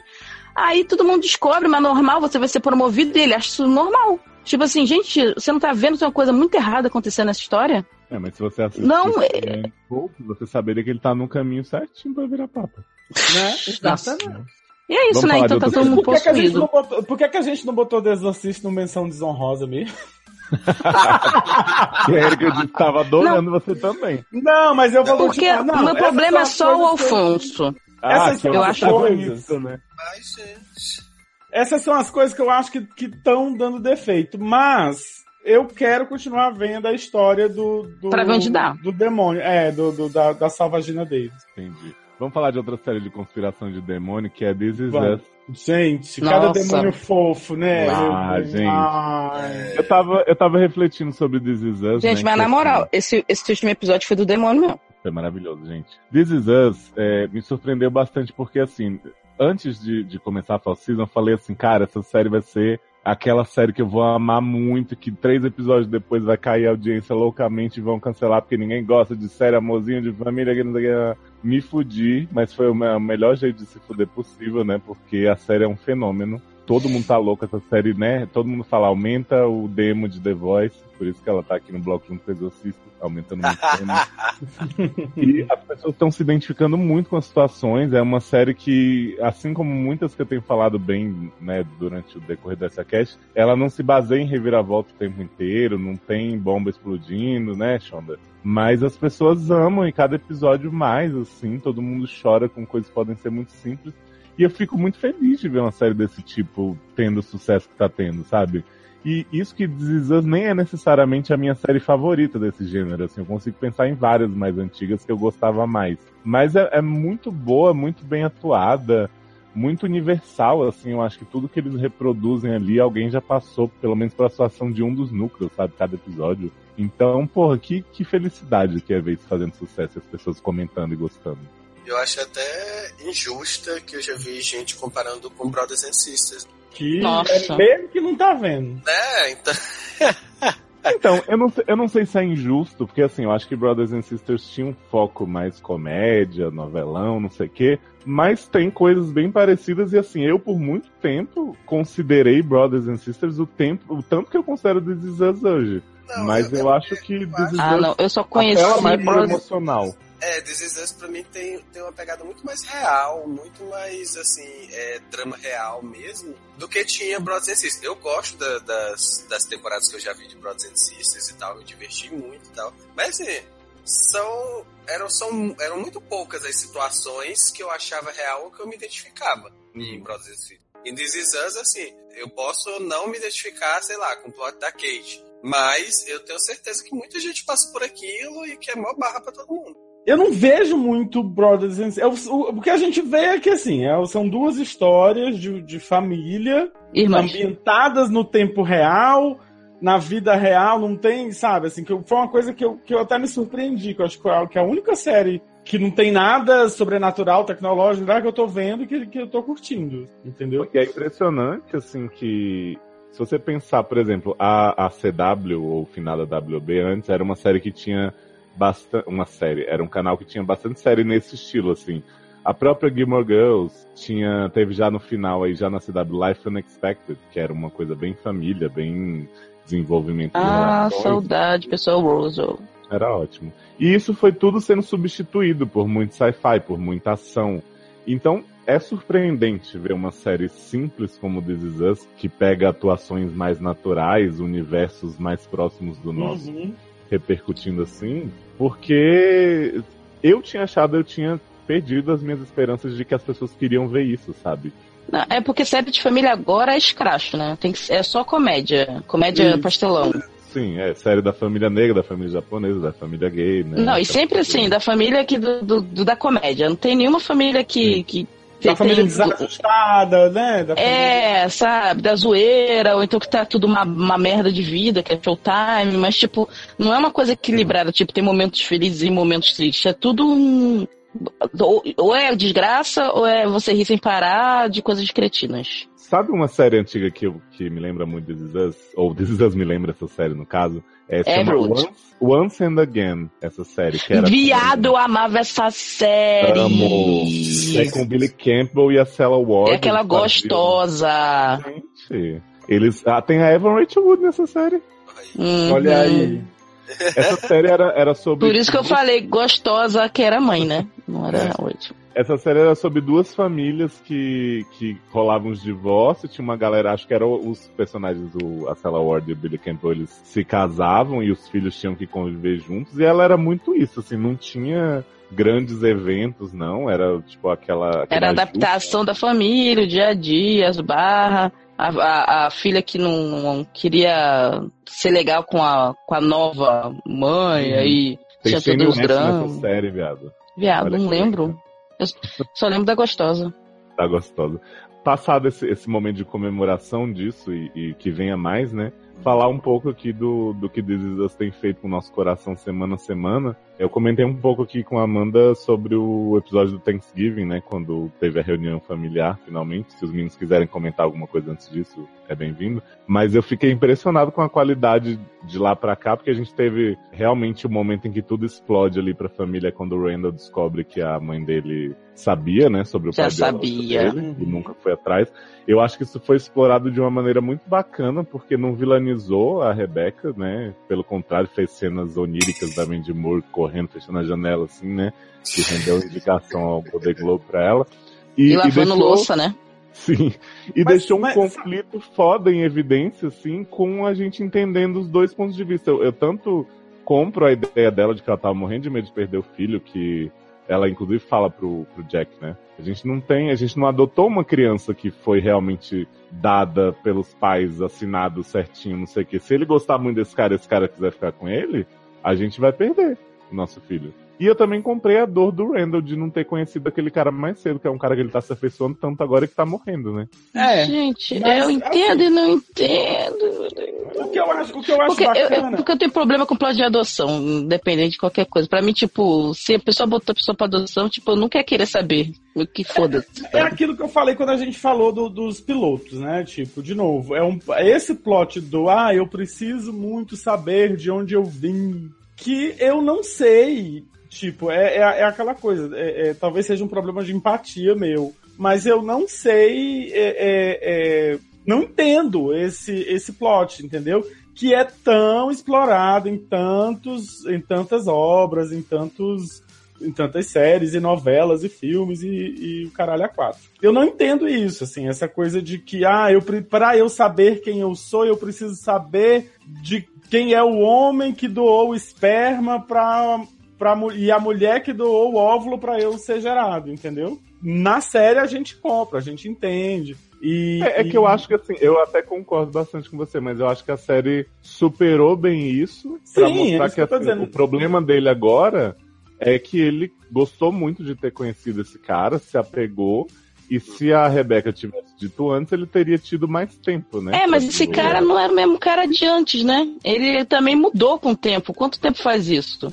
Ele Ah, mesmo não, sabia é que ele não era uma pessoa segura pro filho. Então, tipo, é, é, é complicado é, o cara que ele fala assim, porra, eu perdi tempo com meu pai maravilhoso, que era o drogado maluco. Não era, entendeu? Não E era aquele- esse então, cara. então, mas E é isso aquele é o, problema a gente cis como que não- público vê, né? Ele não. Ele para Sim. ele é tipo, E é aquele, é aquele problema dos cis que eu falo que não existem, entendeu? Que tipo, se ele tivesse conhecido o pai mais cedo, ele não, talvez não seria o homem que ele sim. cresceu pra ser, entendeu? Então, assim, tem uma série de, de coisas que, que talvez, assim. Mas você, é isso como, como o Léo falou, você entende os pontos de vista dos três ali. né? do- dos que estão envoltos na situação, assim. E é realmente é, bem interessante. Eu, eu queria só dizer um negócio que eu lembrei, ainda agora que eu tive uma epifania aqui sobre, sobre This Is Us, que ele me lembra, guardadas as devidas proporções e as devidas idiosincrasias. Eita, né? socorro. Foi, foi profundo. Essa hora da noite me soltando ele, ele me... né, PNC, né? É, ele me lembra ah, um pouco as histórias do, do Manuel Carlos. Do ponto de vista em que muitas das histórias que o Manuel Carlos escreve não tem um vilão definido.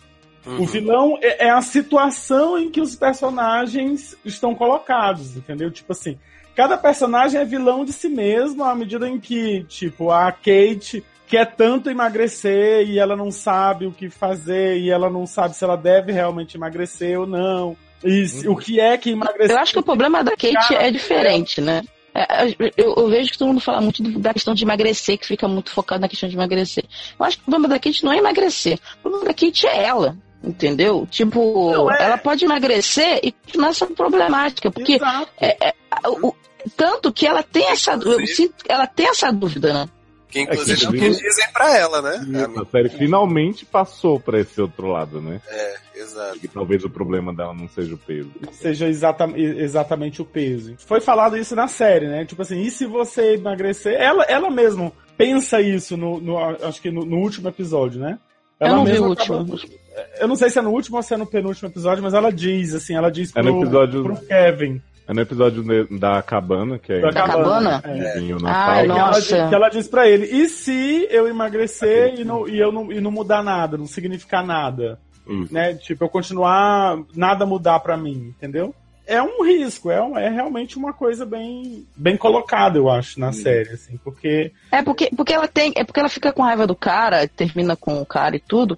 Porque, na verdade, ele, apesar de ser gordo, né? Além dele comer um monte de coisa e ela ficar puta com ele porque ele come, né, e não engorda mais. Ele se É. sente bem consigo mesmo, né? O- E isso aí, esse- essa que é a questão, porque se você lembrar do- dos- do- dos episódios iniciais, quando ele vai na festa lá que o irmão dela convida é- ela, e eles vão, ele dança, ele vai pra pista, quer dançar, não sei o que, e ela fica toda envergonhada, como se todo mundo estivesse olhando pra ela, as pessoas estão cagando, sabe?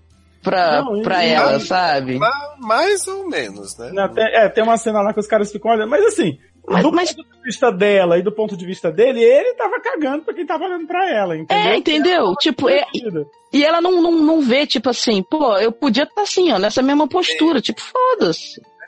Então, assim, ah, é claro que a gente sabe que a obesidade tem a questão da saúde e tal. Agora, é, é aquilo que você está dizendo, assim, ela não está optando pela cirurgia para emagrecer por uma vida mais saudável. Ela quer se encaixar no mundo de alguma forma Uhum. E ela acha que. E ela acha que isso é a solução dos problemas isso, dela. A solução do problema dela vai ser esse. Quando você vê o. o é Toby, né? O nome do menino, cara? Uhum. É. Quando Você vê o Toby, ele, ele, ele tá bem encaixado no mundo. Ele teria que emagrecer por uma questão de saúde, por uma questão de, de qualidade de vida e tal. Mas ele se, ele se sente bem daquela forma. Ele, ele diz, ah, tô cansado de fazer dieta. E é isso, entendeu? Mas cada um tem os seus problemas, os seus próprios problemas. Assim, não existe uma figura antagonista. É isso que eu tô querendo dizer, né? Assim, a É que história eu, que eu acho que assim, é, é interessante qualquer história ser assim, porque, no geral, a, a gente considera vilão, antagonista, quem tá contra o nosso objetivo, mas muito raramente as pessoas estão paradas planejando fazer mal pra alguém, né? Sim, Tipo, sim. exato. na nossa vida, uhum. tipo, a gente tem contratempos e tem pessoas que acabam ficando no caminho, mas que, se você for ver a vida da pessoa, ela também tem uma história em que talvez você seja um antagonista dela. Então, acho muito bom ter esses pontos de vista diferentes. Eu acho, eu acho até a própria Mandy Moore, a, a mãe. No início eu ficava assim, estranhava um pouco ela como mãe, né? Porque ela não é aquele perfil de, de, de ser assim amorosa demais, Uhum. de ser. é, Você se convence mais com ela hoje, aos 70 anos, né? né? Então. ela é aquela mãe que protege, que ajuda os filhos quando tem que proteger, mas que também se estressa, que também tem seus problemas, que também tá frustrada com alguma Uhum. coisa, né? E acho isso Que- muito Quem, inclusive, tem mostrado isso muito bem é a Beth, né? Que é a mulher do Randall. A gente tava comentando mais no Telegram. E ela é uma pessoa muito legal, assim, mas ela é uma personagem bem dúbia. Às vezes, você- às vezes ela parece a mulher chata, às vezes ela parece apoiar demais. Como as pessoas são, né? Elas É, é, ela é bem o personagem gente como a gente. Ela tem os momentos em que ela é legal, mas ela tem as opiniões dela a respeito de certas coisas e ela não concorda. E ela tem as paranoias, então, tipo, na- nos primeiros episódios, quando, quando ela acha que o cara tá saindo pra, pra fumar, pra roubar, sei lá, que, que, Uhum. pra se drogar, que, o- que o pai do, do Randall tá, tá saindo pra isso. E aí, tipo, quando descobre que ela ah, foi atrás do meu gatinho, que agora talvez o gato, a gente, né, Uhum. entenda de outra forma, né? É, vamos já falar que filha de Randall, ouvinte do SED, né, chegou na fruta do pai e falou: vovô é gay ou no mínimo bi. Randall ficou com a cara na chão. E eu fiquei Mas- impressionado, né? Porque eu passei esses 10 episódios apostando que Kevin ia sair do armário e no fim era William que Olha tava aí. pegando os homenzinhos. Exatamente. Mas, mas assim, ela é voltando pra Beth, né? Ela é uma personagem. É isso, é tipo, ela, ela tem aquela. Ela vai lá e diz, olha, que é muito personagem de, de ficção mesmo, né? Tipo assim, olha, você tem que. Eu vou lhe dar um ultimato, você tem que dizer isso, você tem que revelar aquele segredo, ou então eu vou revelar e tal, mas, mas que é aquele personagem que, que tipo, que tem as- essas nuances, né? Numa hora ela é ela é aquela pessoa que, pro bem ou pro mal, vai tentar colocar um pouco de razão na cabeça do, do outro. Uhum. Entendeu? A razão do ponto de vista dela, mas ela vai tentar fazer isso. Mesmo É, Mesmo, Mesmo fumando maconha. fumando- fumando, não, comendo brownie de maconha. O que eu acho muito legal dela é que, assim, ela até então tem sido quase sempre muito coadjuvante da história do- da família, mas ela já mostra atributos muito legais mesmo nesse papel, assim. Então, fico imaginando quando ela for ter uma história mais própria, porque a série vai ter que caminhar pra isso, vai ter uma hora que ele não vai mais aguentar ver flashback do Milo Ventimiglia, por mais maravilhoso que ele seja sem camisa e tal. Então, Ainda que seja, né, de, de toalhinha, né, Sim. mas... eu acho que eles vão ter que expandir isso.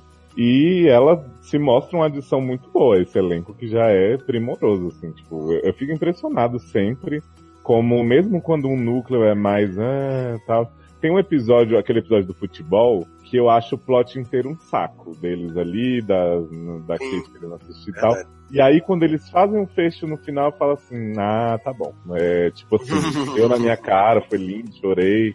Tem um episódio também do, do Kevin falando sobre o quadro que ele pintou pras meninas. Eu, puta, né? Uhum. Aquele texto ali me mata, né? Falando da morte, de como, né, nós somos todos cores e não sei o que. Ele faz um, um monólogo lindo. Então, assim, mesmo quando você pensa que um plot tá, não dá muita coisa, eles dão uma viradinha muito legal. E nesse Natal teve isso, né? O Natal até então era.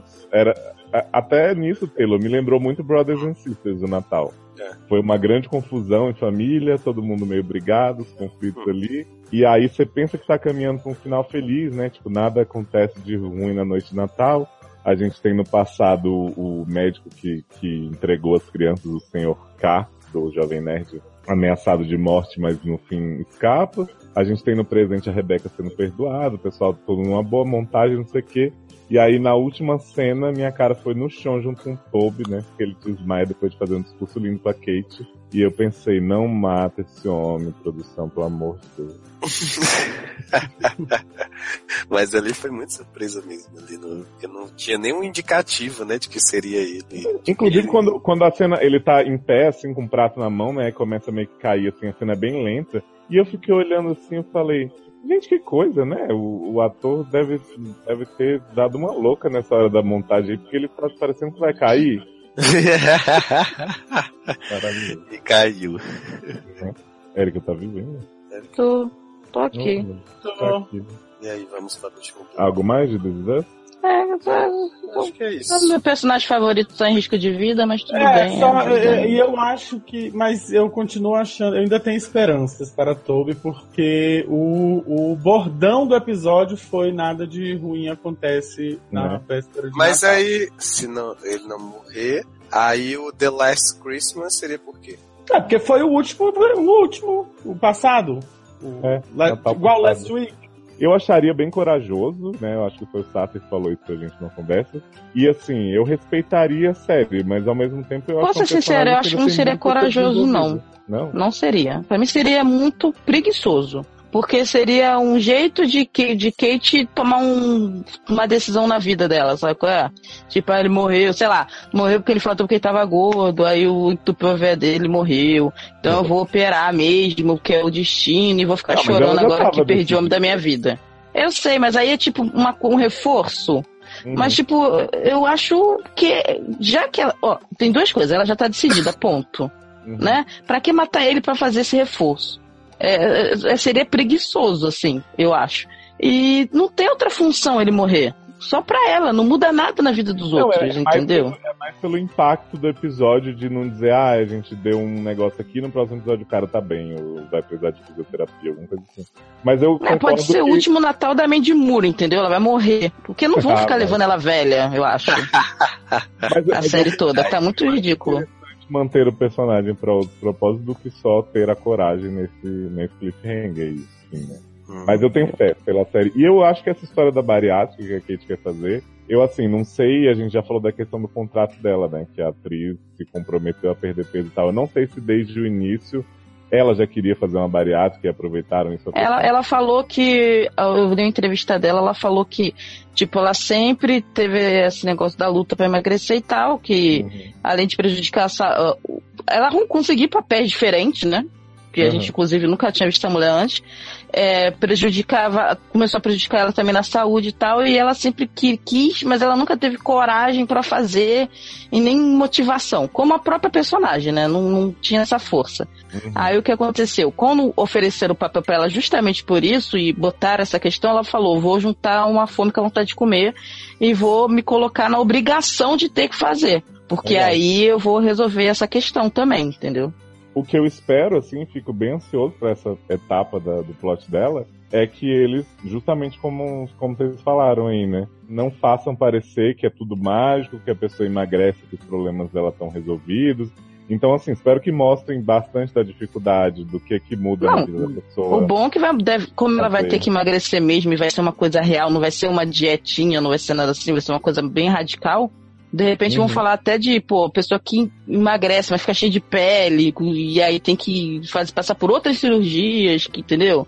É, acho tem todas umas o- questões que podem fazer ela ficar mais pra baixo do que, na verdade, ser mais feliz com, a, com essa resolução, entendeu? É, eu acho interessante mostrar os percalços, porque assim, quem, quem já fez bariátrica que dá o relato mesmo do que, que é, é, é muito além do que a gente espera que seja, assim. Não é bolinho, não é você operou, aí você vai lá e sai comendo, toma sorvete uma semana e depois vai comendo qualquer coisa por aí. Não. Você vai viver uma vida de restrição. Tem consequências pro resto da vida e você e você também pode engordar de novo. Mas É, não, depois de um tempo, de né? recuperação e tal é foda, mas assim, tem uma fase que você continua emagrecendo, não importa o que você comer, porque na verdade você para de, de conseguir os nutrientes de muita coisa, né? Então por É. isso você tem que se alimentar de outra forma. Várias vezes ao dia. Então. mas assim, uma, uma coisa que eu, que eu par- parei um pouco para pensar com relação à cirurgia bariátrica e tal, que está sendo falado, principalmente, eu não sei se, se, a, se a ficção na série está criando tantas probabilidades de, de efeitos colaterais e, e perigos para essa cirurgia, ou se no Brasil essa, essa cirurgia tá assim banalizada dessa forma, porque Não, tá banalizado no mundo, né, Nen? Eu acho que não, tá. mas, não, mas eu digo assim, porque a gente vê, vê falar em cirurgia bariátrica no Brasil, ah, eu vou fazer uma bariátrica, plantei da bariátrica, ah, e tal, e aquela coisa toda. E, e você vê o drama que estão fazendo na série Mas com relação a isso, entendeu? Eu- Eu acho que a série tá querendo alertar, inclusive, entendeu? Isso. Acho que até a atriz topou por isso, tipo, a mostrar que. Por que, que ela não fez até hoje? Com certeza ela teve, tem medo, entendeu? Na vida real. Então, tipo, ela vai juntar as duas coisas e tal, mas pra mostrar que não é uma coisa tão simples. Porque aqui no Brasil também, agora é assim. Minha tia falou, ah, queria fazer uma bariátrica, mas o médico falou que eu tinha que engordar mais, 20, mais 10 quilos, mais 20 quilos. Aí as Não, pessoas o vão lá é e comem, engordam Exato. e vão lá Mas e fazem. Tipo, pra não quê? é essa. É pro problema é que o médico, eu acho que o médico nem disse que a pessoa tem que engordar. Eu, eu, eu, eu, eu quero acreditar. fala, você Não. pode perder isso de outra forma com Não, dieta, Isso, pra você ter necessidade, você tem que, tinha que estar com 20 quilos a mais. O que eu quero acreditar é que o médico diz assim: não, essa cirurgia é pra uma pessoa que pesa pelo menos 20 quilos a mais que você. Uhum. Isso você. Eu, eu já vi, eu, eu conheço um cara lá, do, lá de Teresina que ele vivia comendo enlouquecidamente porque ele dizia que ele tinha que engordar 10 quilos para fazer a cirurgia. E eu não entendia isso. Eu digo, gente, como assim? Tu vai engordar pra fazer a cirurgia? Do... Que tal emagrecer e não ter que fazer a cirurgia? E eu claro acho que não é, assim, a gente sabe que não é tão fácil. Não, não, não- tô- também não tô banalizando isso, entendeu? Mas eu tenho certeza que, assim, um médico em sã consciência, ele não vai, diz- ele não vai dizer dizer, engorda 20 quilos, né? engorda 20 quilos pra gente poder cortar você e tirar um pedaço do seu estômago. Eu quero acreditar que isso não existe. É. Não, eu eu, eu, acredito que existe os dois lados. Existe médico que fala você não precisa fazer disso, mas eu acho que existe, ó. Engorda mais um pouco que a gente dá um jeito. É, é assim, né? No mundo tem gente É, de não, todo com tipo. certeza. Mas, né? mas Mas eu eu acho legal eles estarem tentando desmistificar isso. Porque eu, é real- eu acho, gente, que a gente sabe que existe gente sem noção pra tudo no mundo. Então, deve ter gente que encara, ah, eu tô com. A, a- a gente tem né, na série aquela mulher magra que vai do grupo de apoio, né? Falar dos filhinhos a mais que tá. Eu tenho certeza que tem gente que às vezes tá um pouco mais gordinha e fala assim, ah, vou fazer bariátrica. Às vezes não chega a fazer, porque, enfim, deve ter médico que Faz lipo toda hora. Pessoa que Faz engorda um pouco faz também. lipo. A gente lembra aí o vocalista do LS Jack que quase morreu, né? Quando foi fazer uma lipo. É, então não, não é. Toda cirurgia tem um risco, entendeu? É, eu acho que é isso que eles Liz querem. também, acho que nos anos 90 ainda, né? Foi fazer uma lipo. Quem? E Cláudia Liz. Era uma Hum. Era uma E modelo. também que- a, a Clara Nunes, não foi? E, e a Clara Nunes também, acho que ela morreu numa Morreu. de lipoaspiração. Pois é. Então vamos, vamos torcer pra série desenvolver isso bem, até porque assim, eu acho que é um plot bem novo na TV, né? Pegar uma atriz que realmente vai passar por um processo desse e mostrar. Na verdade, não é. O Brasil já fez isso. Ah, é? É. Tem uma novela da, da. Eu não sei se era Manchete, se era, já era Record, não, não- isso aí eu não me lembro, é antiga. Mas que ela falava, acho que era Metamorfoses. Hum. E aí ela, ela tinha um plot. É Record. lá de uma, de uma- de uma troca de caras, né? De, de, de- da mulher que troca de cara com a outra e muda de lugar com ela e tal. Hum. Transplante facial e tal, mas que algumas alguns dos atores se propuseram a passar por, por pequenos, não foram, né? Não foi uma cirurgia bariátrica, mas por pequenos procedimentos cirúrgicos plásticos pa- para o desenvolvimento da novela. É, é, acho que isso até Nip Tuck fez em algum momento, assim, do- da série. É. Mas, mas, assim, de realmente um assunto que é tão do dia a dia das pessoas, bariátrica e emagrecimento a todo custo, ser abordado numa série tão sensível, tão preocupada, né, em, em abordar vários pontos de vista. Eu acho que, que vai ser interessante ver por isso. This is us, então, né? This is, this is us. How are you? Are you okay? I've been seeing you in my dreams. I've been listening to your voice, my lover. Good morning. Where are you? Take me to my home. Take me for a better life. I wonder. Bloco de herói. Vamos acabar aqui com a galera toda mascarada, né? Tempo de Natal, as máscaras caem. Então, Érica, por favor, por favor, fale pra gente dessa série sobre heróis ursos, né? Que tá aí na sua segunda temporada na Netflix, que é Fuller House. Gente, fu, fu- Casa Fuleira. Gente, melhor família de urso que você pode conhecer. Olha, não vou esticar muito porque né, o negócio já tá meio longo. Mas digo, vejam a segunda temporada maravilhosa. Menino Max possuído. Possuído por Jack do Titanic, inclusive.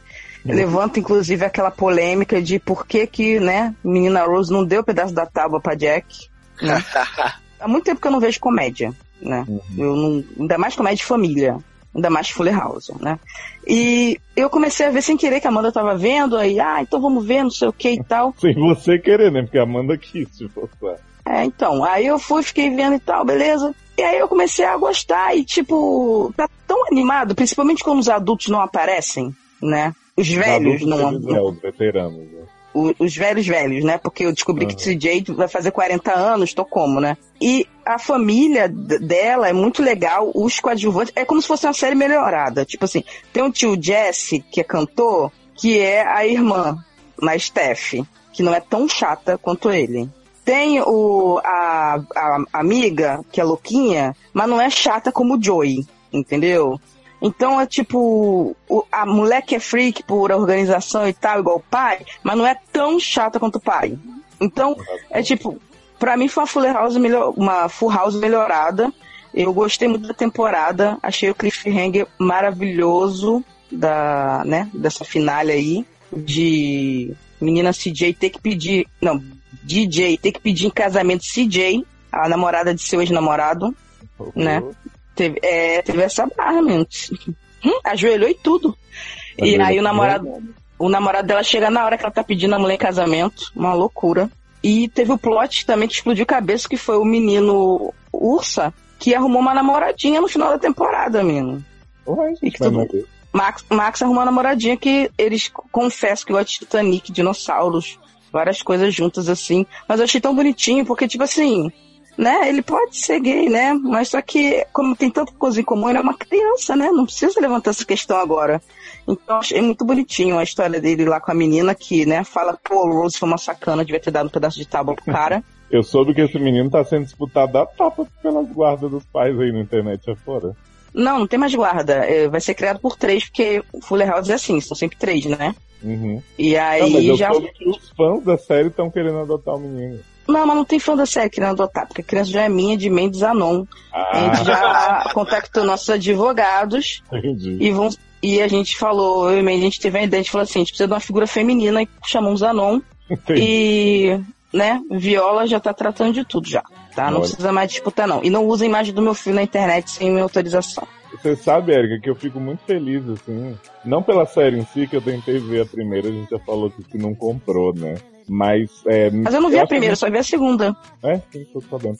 Mas eu acho que a gente passou por tanto retorno desnecessário, né? Tipo, a gente teve Heroes, teve Arquivo X, que teve umas partes boas, mas no fim daquelas, é, a gente teve Gilmore Girls em breve podcast. E acho que Fuller House atingiu um público, assim, tanto de saudosistas quanto de gente empolgada com, com a série agora, que eu acho bacana saber que, que deu certo a aposta, que não estão só trazendo as coisas tudo de volta porque não tem mais criatividade nenhuma, porque tem um público certo. Tipo, são duas temporadas, eu vi que quem assistiu gostou muito.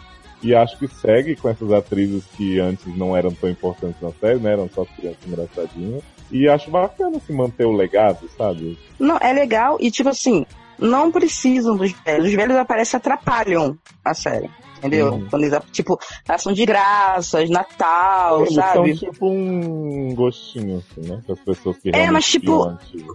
Na verdade, não precisava, sabe? Não, não faz falta nenhuma, pelo contrário.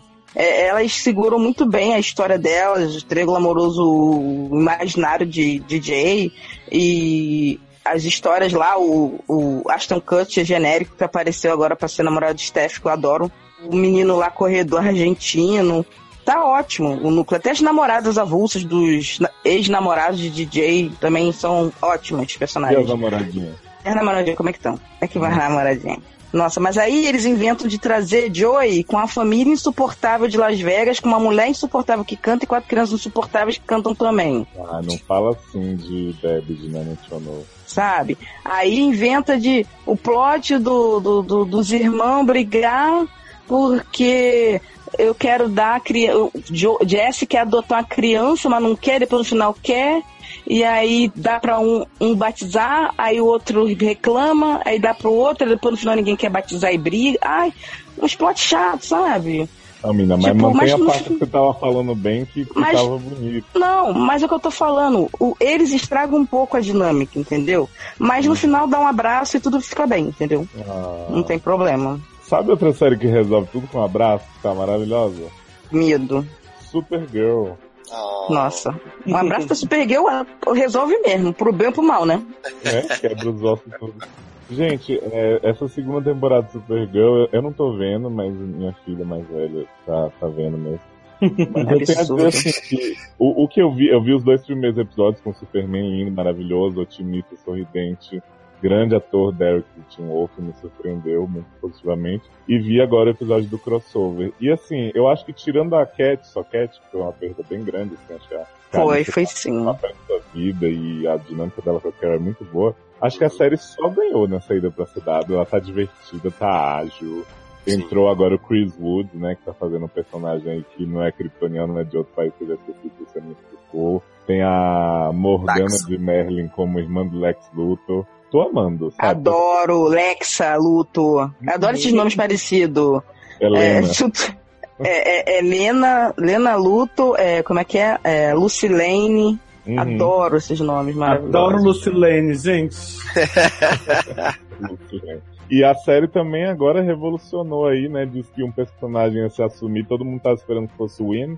E foi Lex Grey, né? E Mas, agora, bem Gente, mas o Inge era mas- hétero desde a primeira temporada. Foi Ele se assumiu hétero, foi uma surpresa na primeira temporada.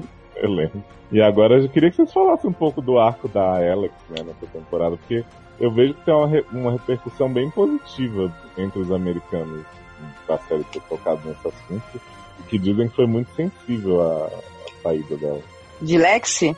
Então, Uhum. Lexi Gray saiu do armário. Porque, na verdade, desde a primeira temporada, os homens estão cantando Lexi Lexi fazendo cara de paisagem, né? Hum, que não E existe. aí, é, mas só que eu senti assim, não sei se foi uma mudança de canal, porque eu acho que a CW tem que ter uma cota gay, Uhum. Ah, tá. que fez o plot aparecer. Porque eu não via a Alex como gay, eu via ela como uma mulher meio obcecada pelo trabalho e muito desconfiada, Uhum. né? E aí, acho que a ida pra CW, eles viram assim, pô, essa personagem não vai poder ficar só nessa, entendeu? Nem vamos botar de casa com o John John, que ninguém episódio- merece. No único episódio que eu vi, que foi o episódio do crossover, que eu, que eu vi enganado, porque não teve crossover nesse episódio. São 10 segundos de crossover. E depois reprisa, né? Né? Inclusive a gente vê de novo no Flash depois, esses mesmos 10 segundos. É, ela explica um ela, ela, ela, ele- eles dão um texto justificativo pra isso, né? Que ela diz, ah, eu não me via dessa forma, você apareceu pra me, para me fazer pensar e me aceitar isso que eu não, que, que nem eu sabia que tinha e não sei o que. Rolou um textinho desse, né?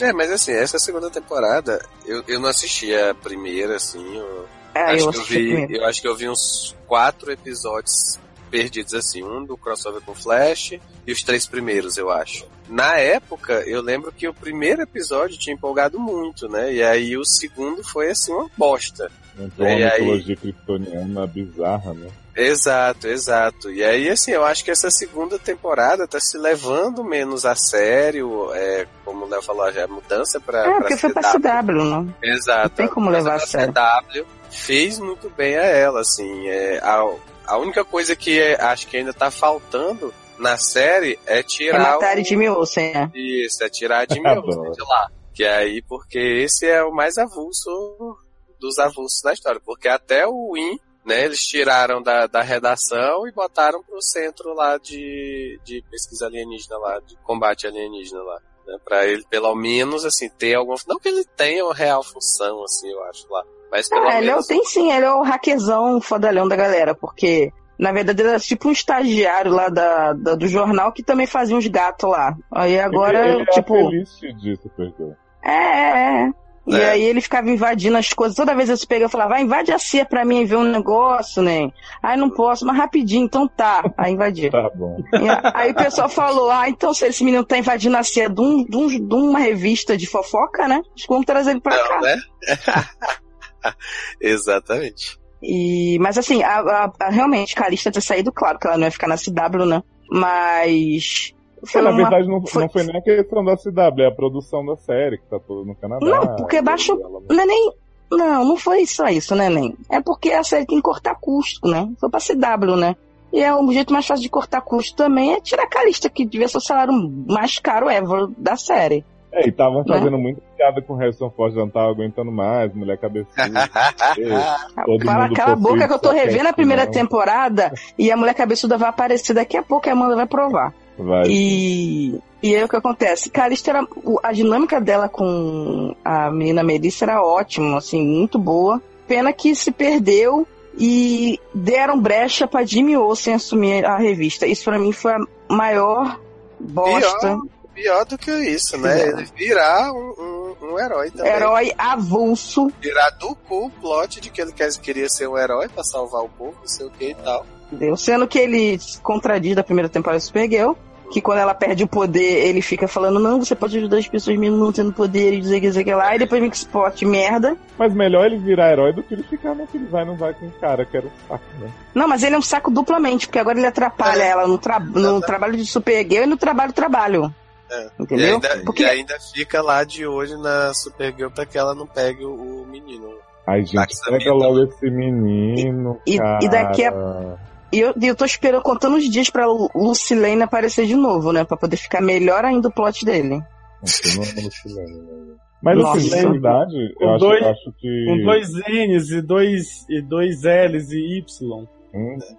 De verdade, eu acho que a série evoluiu bastante, assim. Inclusive, quando a gente for falar sobre o crossover, eu acho que a gente já pode ir adiantando. Você vê o tanto que a Supergirl faz piada dela mesma. Ela, é- ela agora faz aquela pose do herói, né? Toda hora com a mãozinha. E aí sobe a música. E meio que todo mundo faz reverência. Tipo, Mas ela sempre fez. realmente. Ela sempre foi muito leve. Então, sempre foi uma série ela- muito leve. Ela não combinava nem com o canal que tava. Então, Erika, mas eu acho que assim, ela fazia, mas ao mesmo tempo eles tentavam fazer aquela história épica da menina. E aí Não. botavam. Eu acho que sim. Quando tava na CBS eu senti essa vibe. Que ela se diverte mais com a série como é agora do que era antes, que era a história da tia Mega Evil, do pai da Alex sequestrado. Eu acho que a série Ah, mas isso durou tão permitiu pouco. É, ser menos. É, sim, sim. É porque era chato. Acho que a série só era lenta. Não era sombria, não. Ela era lenta. Ela levava dois episódios pra tio, tio Non, Nenon, Uhum. tio Nenon resolver, né, que era do mal, sabe? Era uma série meio arrastada. Eles meio que não sabiam o que fazer com ela, entendeu? E agora eles sabem porque tem companhia. E, e posso ser sincero, das séries da DC, a melhor é a Supergirl, porque ela sabe o que ela tá fazendo. As outras séries estão tentando inovar. Flash toda hora dá um crossover, viaja no tempo, não sei o quê, e tá mais perdido que segue tiroteio. E eram, né? né? Pois é. Mas vamos Legends falar, eu não então, desse- comento, desculpa. Vamos falar desse, desse crossover maravilhoso aí que começou em Supergirl, entre muitas aspas, e se estendeu por Flash, Arrow e Legends of Tomorrow, né? E eu acho impressionante, primeiro, que assim, acho que esse é o terceiro crossover que fazem, né, Taylor, da, desse universo da CW. E eu É, acho que, assim, ele foi muito bem resolvido no sentido de da história ter uma continuidade, mas cada, cada série manteve um pouco da sua personalidade assim, no episódio da vez. Então, por exemplo, o meu favorito foi o de Flash, porque eu gosto daquele universo, eu acho a galera mais divertida. Você vê aquelas zoações que fazem ali com, com o cara que é o professor, né? Que era o, o vilão na Ah, primeira sim, temporada sim. e hoje é um perdido que ninguém dá a mínima. tipo, ele fica ali totalmente de fora e, e tem um personagem chato pra caralho, o irmão da Iris, que tá querendo ser treinado por ele. Mas, tipo assim, aquele universo, aquele pessoal ali, a Felicia se encaixa muito bem naquele povo, gente. Por mim, a Felicia e o Cisco ficavam juntos pra sempre, acabava esse mimimi dele, né? Flash matou e os dois iam resolver caso, porque eu achei Não, muito o- interessante. O bom é que o, o, o crossover servi, em Flash serviu também pra fazer isso, né? O crossover em Flash. O crossover como um todo serviu pra fazer essa reconciliação, né? Uhum, que Meu todo mundo tava Deus. esperando, né? Oh, meu Deus, reconciliou. Porque, porque, tipo assim, é do nada, né? Um dia, ah, eu, eu detesto, não sei o quê, ele, ele, ele matou o meu irmão e não sei o quê. Sendo que num dos episódios ele tava pedindo pro, pro, pro Flash, não sei se aquele foi no Flashpoint ainda, ele ficava pedindo pro Flash voltar pra mudar as coisas. É esse que é o problema que eu vejo em Flash. Apesar de ser um pouco. Eu gostava mais de Flash, depois eu parei de ver, mas uma coisa começou a me, me irritar é que sempre tem que ter um evento. Sempre tem que ter um evento. Não é tipo, Tipo, Is Us, né? Não, e aí fica uma coisa chata, porque, claro que pro Flash sempre vai ser melhor quando tem um evento, porque é ele que faz os eventos acontecerem, né, de certo modo. Tá falando Então- que o Flash é tipo RP? RT, RP. RP, Relações Públicas? Organizando evento. É, é sempre assim, tem, tem sempre uma organização dos eventos. Mas aí eu acho que, tipo, a história do Flash, da- dos personagens do Flash, do Flash mesmo, fica muito repetitiva. De, do, ai, mamãe, ai, papai, ai, o outro Flash que vem não sei aonde, vamos pra uma linha do tempo avulsa, bota o Flash velho aqui de volta, com chapéu de louquinho. Sabe? E, não, e, e- e fica se arrastando o, o, romance que não rola, que rola e não rola. E acho meio, meio, meio chato isso. Não sei. Eu, eu não acho nem tanto assim, porque, assim, Flash, acho que a primeira e segunda temporada foram boas. Assim, acho que eles conseguiram Mas não desenvolver... tava tendo flash, flashpoint essas porra toda, toda hora.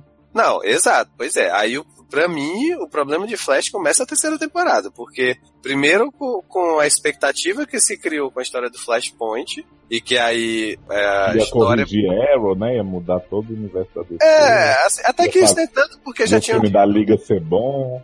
Né? assim, já, já tinham dito que não ia influenciar em Arrow, assim, não diretamente. É, mas não É, dá mas pra é- entender, né? Porque se o Flashpoint influencia todo o universo DC, pra que que vai fazer um negócio pra influenciar só Flash? Aí, é, aí assim, é, fizeram Aí todo aquela o, questão, barulho com relação a, a isso. E que pra série não fez diferença em quase nada, porque tipo, eles resolveram o Flashpoint no primeiro episódio, e aí a- nós estamos o quê? É, acho que é o nono episódio, oitavo, nono episódio, e que tipo, tá se arrastando uma história, tá, tudo bem, é, teve consequência na vida das pessoas. Muda o sexo dos filhos dos outros, né? É, Pois é, mas eu- o, que eu, o que eu acho é que assim, Não. eles, ele, o Flashpoint que eles ficam dizendo que a temporada seria o, o Flashpoint e tal, e por mais que ele tenha ido resolver, e por mais que tenha resolvido, entre aspas, acabou não resolvendo. Algumas coisas ainda ficaram e é, é, ele tá lidando com as consequências dessas alterações que ainda, que ainda ficaram. E eu acho que por isso que,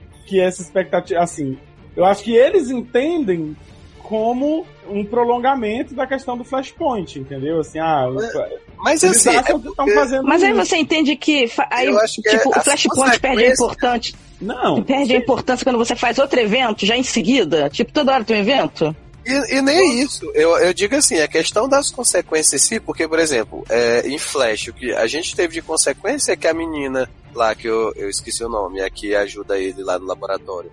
Acho que- É. é, esqueci o nome também. É, Eu também. ia falar Felicity. Aí, a Felicity ela dele. passou, ela É passou a Dani Panabaker. ela mesmo, pronto. Ela passou a ter poderes, só que, tipo, essa história se arrasta por nove episódios, esse negócio dela tá com medo dos poderes, não sei o que e tal.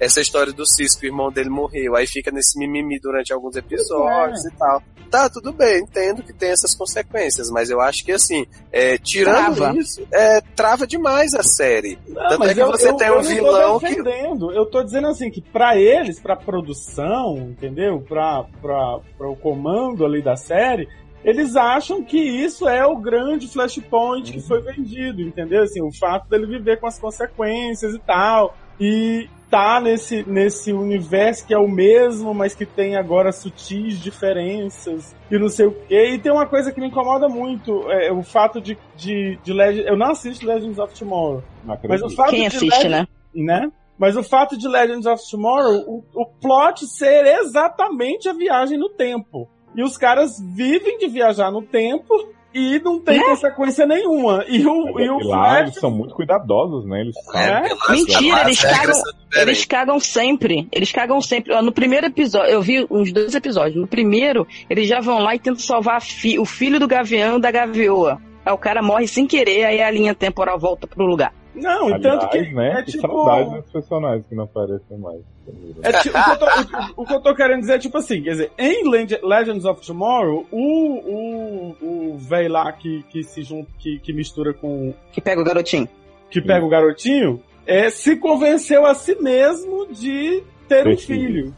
Hum. E aí isso não teve consequência nenhuma no, no mundo. Só no fato de agora ele ser pai. E o Flash foi lá e salvou a mãe e o mundo acabou e mudou tudo. É igual Frequency. Flash é igual Frequency.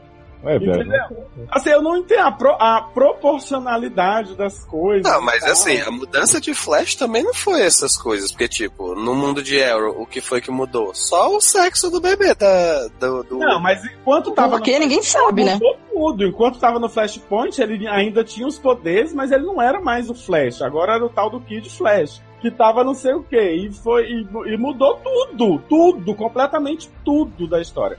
Ele voltou e desfez, ficaram algumas mudanças, mas é, é, é, mudou completamente. E, e, e no, no Legends of Tomorrow não muda nada. Ah, não sei, eu Então, acho, eu então- acho que aí são, são é, entre essas, são mudanças diferentes em termos de... É, até porque assim, a morte do Flash envolvia um vilão. Exatamente, no caso de Legends of Tomorrow, o fato, é o fato, de, o fato de, eu dizer, de eu dizer pro meu, pro meu passado, ó, cuida melhor da tua mulher e tal, e ter um filho, afeta muito mais diretamente ali só eles do que vai envolver muita gente. Mas, mas eu entendo o ponto do Luciano, assim, de como eles julgam muito o personagem, né? Tipo, até o Cisco fala assim.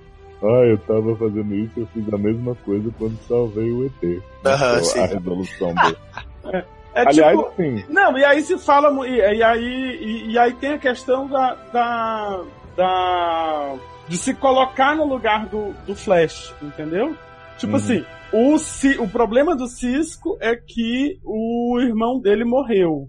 E aí ele não se coloca em nenhum momento, porque assim, o, o- ele acha que o irmão dele morreu porque o Flash voltou lá e tentou salvar a mãe dele. E aí mudou as coisas e o irmão dele morreu. E aí, se ele estivesse no lugar do Flash, ele não voltaria pra salvar o irmão? Você tá, é. tá entendendo o- a, a- a- a- a suavidade da, da coisa, assim, da, da- da- da- da- não é suavidade, é a, sutilidade. a sutil... Não, é, não é, é, a, é, a, é- é a finura da linha, entendeu? O Flash Ah, tem cara é, mesmo. que marca Flash- a roupa, é fino. Eu acho que Flash, com esse, essas mudanças todas que mudam não mudam, na verdade tornou a série muito mimizenta. É o Flash fazendo mimimi, é os amigos fazendo mimimi, é todo mundo fazendo mimimi o tempo inteiro, mimimi. Quando você pensa que o negócio tá dando outro mimimi. Então, é isso que eu acho que a série perdeu um pouco, que ela era mais, mais alegre, mais, mais pra Supergirl do que pra Aaron. E, e agora ficou muito caída, entendeu? Muito mais. O bicho não, mas ficou triste, era meio.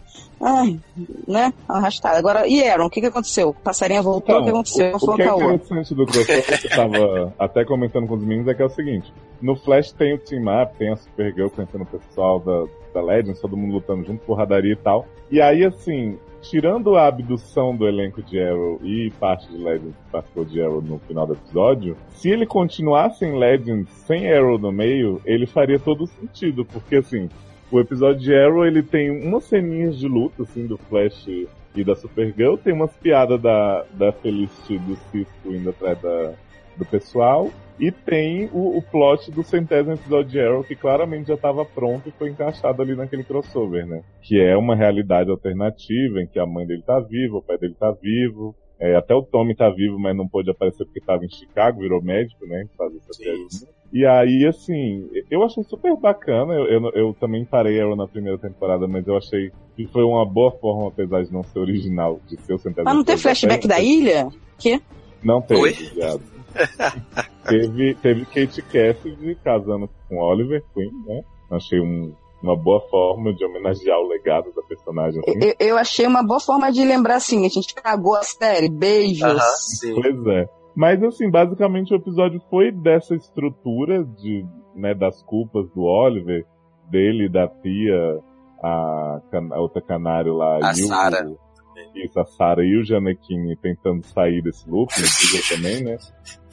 Mas assim, te dizer que tá no crossover, não tá, realmente assim, foi só pelos personagens estarem ali juntos. Sim, Do sim. que Sendo que esses personagens eram de Arrow, né? Então, tipo, nem é crossover, né? É, exatamente.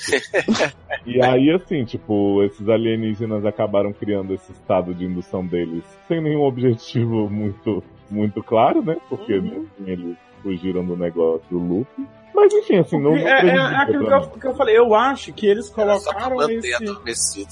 Não, eu acho que eles É. colocaram. e- e- eles incluíram o Arrow nesse, nesse crossover pra justificar esse universo paralelo em que o, o, o episódio acontece nas cabeças daqueles quatro personagens, pra poder trazer de volta é, vilões das, das temporadas passadas. Pra trazer passarinho de volta, da- só isso. é, e pra que, pra que eu, eu tivesse uma justificativa pra trazer, esses, pra reunir esses personagens pro centésimo episódio. É, mas é assim, A- a- a poderia, aham, poderiam até ter, ter feito, botado o Flash pra levar o Arrow pra, pra Terra 2, pra Terra 3, com acesso da Uhum. Terra É, no fundo foi uma coincidência de agendas, tipo, o Greg Berlanti, que ele é o responsável por todas essas séries, mais uns 200 por aí, né? Uhum. Ele tava, tava fazendo a- aquele, tava com aquele quadro aberto, cheio de ideia das coisas dele, e aí falaram assim, menina, essa ideia que tiver aqui pro episódio 100 de, de Arrow, vai passar na mesma época que a gente tava planejando um crossover. Tem como juntar? É. Aí ele hum, vamos aproveitar que os atores já estão assinando e tal, já vão aparecer, aí a gente faz esse negócio no meio, e depois a gente continua o que começou o Flash, entendeu? E aí foi basicamente isso. Isso É, acontece muito no quadrinho. Ah, é? É, tipo, Guerra Civil. Guerra Civil foi super plot, não sei o que, sei o que, sei o que lá. Mas aí quando você para pra olhar, tem revista que tá fazendo parte do crossover, que na verdade um personagem passou no final da revista, deu tchau e foi só isso. Entendeu? Aí você comprou todas as revistas e se fudeu, porque não precisava ter daquela merda, sabe? Uhum. Inclusive teve até uma mini guerra civil, né, no episódio de Flash do crossover. Aliás, isso é uma coisa que eu costumo falar muito em filme de herói, assim. Como é difícil ter muitos heróis em ação e, e fazer cenas em que façam sentido, todos os movimentos dele, em que você Sim. não questione onde estava tal pessoa. Eu acho que eles resolveram isso muito bem nesses episódios, assim. No Arrow não tanto porque não precisou. Mas nos outros, tipo assim, você vê que a Supergirl é mais forte que todo mundo, mas como eles fizeram essa decisão de manter ela na terra dela, apesar do Cisco dar um negócio que ela pode mudar a qualquer hora, não atrapalha tanto. E aí, tipo, cada um tem uma funçãozinha, eles derrotam os alienígenas de um jeito esperado, mas não compromete. Eu achei, achei muito legal mesmo. Eu até brinquei quando eu assisti o primeiro, que já era o melhor filme da Liga, né? Que eu acho que juntaram muito bem, galera. Deu uma dinâmica É, legal. E ainda mais se você considerar que Legend já tem trocentas pessoas, né? Aí Sim. juntar com mais gente das outras séries, né? Pra dar conta desse tanto de personagem lá. né, Foi, Ninguém foi esquecido, eu- função. É, exato. E eu acho também, inclusive, que a Supergirl, ela não poderia entrar nesse crossover. Por causa do tema que era, que era a batalha contra alienígenas. Ela não poderia entrar, tipo, o episódio inteiro. O que acontece? Se vem esse tipo de alienígena na série da Supergirl, desde o início do episódio, simplesmente ele, todo mundo ia falar, por que o super-homem não tá aqui? Uhum. Entendeu? Então, Não, por isso que eles fizeram eles só... até- Eles até questionam porque o Oliver Queen faz um mimimi do caralho que a Supergirl tá lá, justamente porque ela é alien, né? Uhum, Tipo, exatamente. rola um conflito. Não, mas ali. aí ah, eu, não sei se eu entendi o que a, o que a Erika falou, mas os, a, a Supergirl e o Super-Homem, nesse universo dessas séries, eles são de uma outra terra. É, mas é isso que ela falou, que justamente não seria tão interessante juntar isso de vez, porque seria muito mais comum surgir um negócio desse, vão querer E aí chamava o. Superman. Ao invés da Supergirl. Os É, dois juntos. entendeu? Não, tipo, e, e na, na, na- série dela, o plot não ser grande, porque se fosse um plot grande na série dela, o que acontece? Ia ter que ser no, no mundo dela. Uhum. Ou então, na verdade, ela ia estar fazendo Supergirl num episódio de, outro, de outra coisa, porque ela não poderia estar no mundo dela, ela ia ter que estar na série alheia. Porque se é no mundo dela, simplesmente chamava o Superman, entendeu? Então acho que por isso que não, te, não pôde isso ser a o série crossover dela em si foi só a ceninha, né? Isso, entendeu? Foi só aquela ceninha. Porque se realmente acontece no mundo dela, acaba com toda a linha e não consegue chegar a Legends. Uhum. É, até mesmo porque na terra dela é comum, né? Ter alien. Não é? uma- Não. E, e- e se for pra ter briga, já chama o Superman logo, né? Não vou chamar esse avulso de Legends of Tomorrow. Exato. Exato. E uma coisa muito legal do encerramento em Legends é que mostra a força da série, como nenhum personagem do elenco de Legends Força. teve importância, né? A força da Foi mulher só-. Foi só o velho fazendo mimimi que queria pagar a filha, não queria. E o Arrow se, se reconciliando com a Supergirl e indo beber com o Flash no bar. Achei bom isso. Ai, gente. Legends é muito ruim, né? Não precisava. Eu, eu não assisto Legends, mas enfim. não, mas ninguém assiste. Quem assiste? Tipo, tá lá, sabe? Aquela série que. Porra, a série na Inclu- inclusive, esse crossover foi pra levantar. Foi pra levantar também Legends. Tipo, é, porque o Supergirl tá muito bem e ela tá dando uma levantada e eles tão, fizeram esse crossover pra dar assim, ó, vamos tentar levantar todas as séries juntas agora, dar um upzinho. Sim. Pra poder, né? Nenhuma delas ser É tipo- cancelada. é tipo Foi essa tentar, tentativa. Tentar fazer um cross da audiência, né? Da Shonda. assiste um- Uhum. Não, tipo, de quem assiste um, tentar, tentar convidar eles. Isso, vai ter que assistir a outra. Exato. É o lead-in de Aí vai que cola, né? Vai que. Já que a pessoa fica, né? É, imagina. Faz Greysa com How to Get Away e Scandal. Aí tenta levantar a audiência de Scandal. entendeu? Quê? Agora, Érica, aproveitando pra voltar pra Arrow, que você falou que né, só fizeram isso por retorno de, de, de Kate e tal. A gente tem no episódio seguinte ao crossover uma história, né, continuando a temporada de Arrow de onde tava, com algumas citações mínimas ao que rolou do ataque alienígena. E a gente tem no fim do episódio que ele quer se sambando na cara de, de Stephen. Tipo assim, tô aqui, tava aqui o tempo todo, só você não viu. Viado, eu quero saber muito mesmo explicar essa merda, cara. Porque ela tá contratada pra todas as séries, né? Sim, que nem o Então. Wentworth Miller, né? Que nem o Antioch Miller e que nem o outro lá também. O, O Barrowman, o. John Barrowman, Exato. Aí, tipo, o cara do Torchwood. aí Sim, sim. ela apareceu no último de Arrow, o Malcolm Murray apareceu no último de Legends e o Edgeworth apareceu também. Ah, é? Foi. Não sabia que ele tinha aparecido. Aí eu- Mas, Eu já assim, tô começando a achar que vai tem- ser uma série avulsa dessas pessoas, porque eles estão contratando para todas, mas não aparecem nada, ficam ganhando salário à toa. Mas assim, pelo que eu vi do, do sorrisinho sacana daquele cast no final, que eu e a Erika a gente conhece bem a atuação dessa moleque, de vários filmes maravilhosos que Porra, rainha. Pelo que eu vi, ela não é a Laurel da série, né, que, tipo, que a gente viu até Não, agora. eu acho que ela é muito outra séria. personagem avulsa, Luciane. Luciane. Luciane. Irmã de Luciane. É, Luciane Arrow essa. Luci, Lucy Rain. Porque assim, ela faz tipo, hi Oliver. É e, a a- a Vulciane, rapaz. Ah, achei que era Luciane. Lucilene. Ela só Qual faz que você virar. acha, É, Fê? ah, e aí, linda? Como depois que, que Flash introduziu essa questão de trocentas terras aí na história, eu não duvido nada que seja que ela seja de, de outra terra, até mesmo porque ela já apareceu em Flash na Terra Uhum, como uma vilã avulsa. como uma vilã avulsa, certo? Exato. E também não faria sentido de tipo o Flashpoint ter sido realizado e aí ela não morreu, mas aí tipo ela tava sumida esse tempo todo, né? No, na, na série, nunca tinha aparecido. Não, ela, pode ter não ser usado, ela pode ter usado aquele device que o Cisco deu pra Supergirl, ela roubou. Não, pode ser também. Ah, ela ser tava- ela tava- inclusive. Ela tá de lá com o Super-Homem. É, voltou. Ela era funcionária de Catway. Foi. É, assim, eles vão ter que explicar muito bem, sendo que eles têm vários plots que ela de volta na série como é uma personagem. Legends of Tomorrow que fica aí passando o tempo, cagando o tempo o tempo todo. Mas não, eles vão inventar uma desculpa bem esfarrapada pra gente falar assim, puta que pariu, não acredito que a desculpa é essa, que ela é outra Ah. personagem avulsa, não sei o que. Mas isso com certeza. Isso com Né? certeza. Vai ser uma, des- uma desculpinha esfarrapada. Ah, mas eu vou amar, não vou assistir, mas, né, tô aqui torcendo. E, Eu queria ela como uma personagem diferente em cada série. e eu queria fazer um elogio aqui, particular à atuaçãozinha do Steven, que é o- claramente o pior do, do trio principal da Arrowverse aí, né? Que com essa realidade alternativa em que ele nunca foi pra ilha, a gente pôde ver o corpo dele todo sem tatuagem de novo, né? e queria elogiar também o rapaz É do depilação corporal. né? Um mimizento que, que odeia poder, não sei o que, que fica fazendo essa barra. Ele Hum. faz um cosplay de Arrow no treinamento do CrossFit e ele também tá bem. Parabéns. São as melhores atuações, né? Exatamente. E queria fazer um, um momento honroso aqui, que é o Brandon Roof falando que a cara parece uma prima dele. né? É, Parece, Muito bom. parece uma prima dele, adoro. É. Sempre bom. Precisa explicar? Não, Ah, Imagina. De jeito nenhum. não, eu, eu não, eu adoro. Mas essas piadinhas aí, de- essas piadinhas aí rolam muito em Supergirl. Quem vê Supergirl sempre vê. Que já, Não, que já, que já começa a mulher sendo salvada da queda do avião, Alex.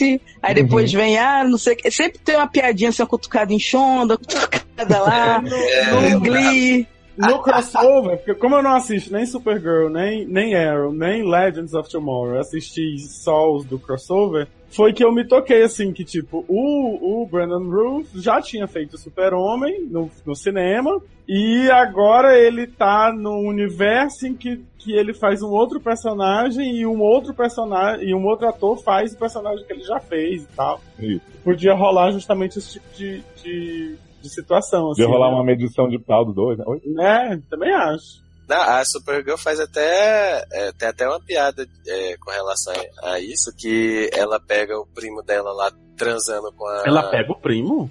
Não, ela pega o primo transando com a estagiária lá na- no trabalho. E aí ela, ela sai, não, isso não pode, não sei o que, isso aqui é local de trabalho. E aí ele diz, ah, mas é que eu tô assistindo uma série médica lá, e lá é super normal isso e tal. Adoro. É, trabalha isso, né? Né? Mas que, Né? que primo, gente? É o. O cara lá, o Chris Superman. Wood. O Superman. Pega o Superman transando com o cara que veio na nave no fim da temporada. Ah, tá. entendi. Aham, exato. Isso. Ah, é aquele que, que é meio sem noção, que veio do, do outro. Do outro? É o ET sem noção, que gosta de encher a cara e fica causar. Mas que eu conheço Entendi. exato. é o Bilu, né? Isso. Pois é, Bilu não vem, né? Né? Pra- pra- Acabamos? Vamos nessa então, tá bom aberta? Acho que tá bom, né? Por hoje. Uma Muito obrigado por vocês que ouviram esse, esse podcast de 5 horas. A gente ficou muito feliz esse ano de ter tido tanta série boa pra comentar. Vocês perceberam que até a quantidade dessa cast foi maior. A gente chegou ao número da temporada passada, né? No meio da, da quebra. Então já é um bom indicativo. E agradeço sempre a vocês todos que comentam. A gente não vai ler os comentários tudo do, post passado, mas a gente ficou muito feliz, viu, gente? Que vocês foram lá dar o seu alô, a sua galera. Marcelo Souza, na lista de audiência, né, Eric? Sempre fala que ele comenta mais. Falou que só comenta se a gente falar o, o comentário o dele. comentário dele. E É, A e se a gente- gente, a gente só gravar podcast se vocês comentarem? E Né? Porque Leoz tá agradecendo, não tô agradecendo nada quem comentou. 10 pessoas? Quantas Não, pessoas várias, baixam do nada várias, desse várias podcast? pessoas comentaram a edição passada, ó, aqui que a gente fala de How to Get Away. A gente tem o Anônimo, a Mandy Aguiar, a Erika, o Adoro. JP Ritter, a gente tem o outro Anônimo, tem o Taylor, Márcio Zanon, tem Mandy Aguiar de novo, Lucas Rodrigues, Nídia Lisney, beijo no seu coração, Lote Feudal de volta, Pati Melo, sempre garantindo nosso salário, e o Barra Girafa, sempre maravilhoso também.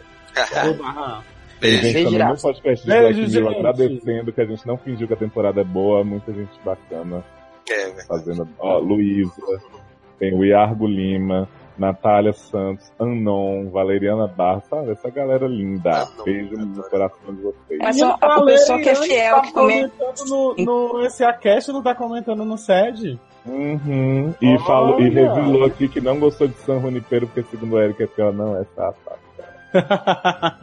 É, É, eu, só- eu também não gostei de, de San Junipero, que eu não sou sapatão também. Né? Valeriana se assumindo como hétero, que nem o Win, né? Mas é isso, viu, gente? É, esse é o último podcast do ano. Feliz Natal. Próspero, próximo ano novo, né? Que o Próximo ano 2017 novo. venha pra cá também. E, né, gruda na gente que, que janeiro tá vindo aí com sede. Oi? Um beijo pra Mandy. Uma... Ah, Beijo pra Mandy. Um beijo pro Oh. Felicitações aí pra Saz e Leandro que foram aprovados no TCC. As nossas Uhul! putas, vocês merecem. Verdade. E um salve especial Ai. pra Darlan que salvou a final de Westworld e tentou falar coisas no lugar e foi rodar. É, isso mesmo. Censura, já.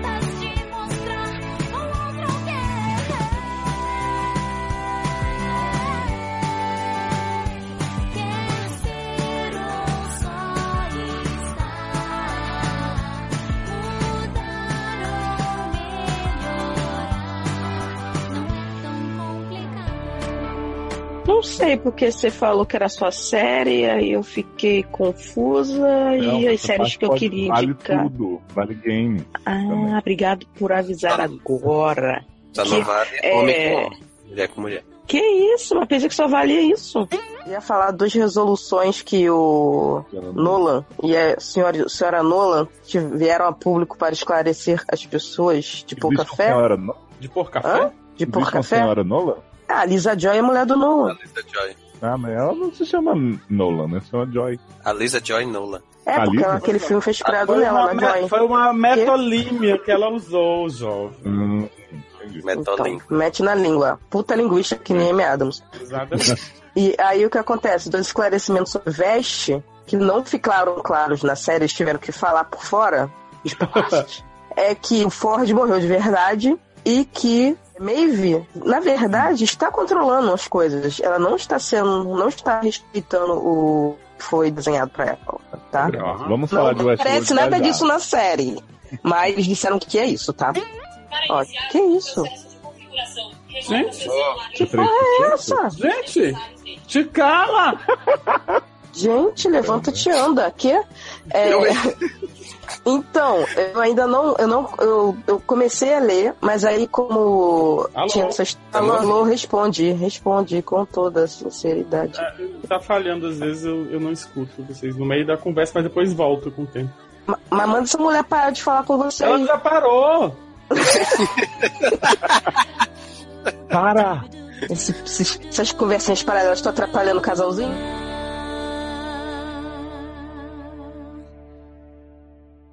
Stay tuned for scenes from our next episode.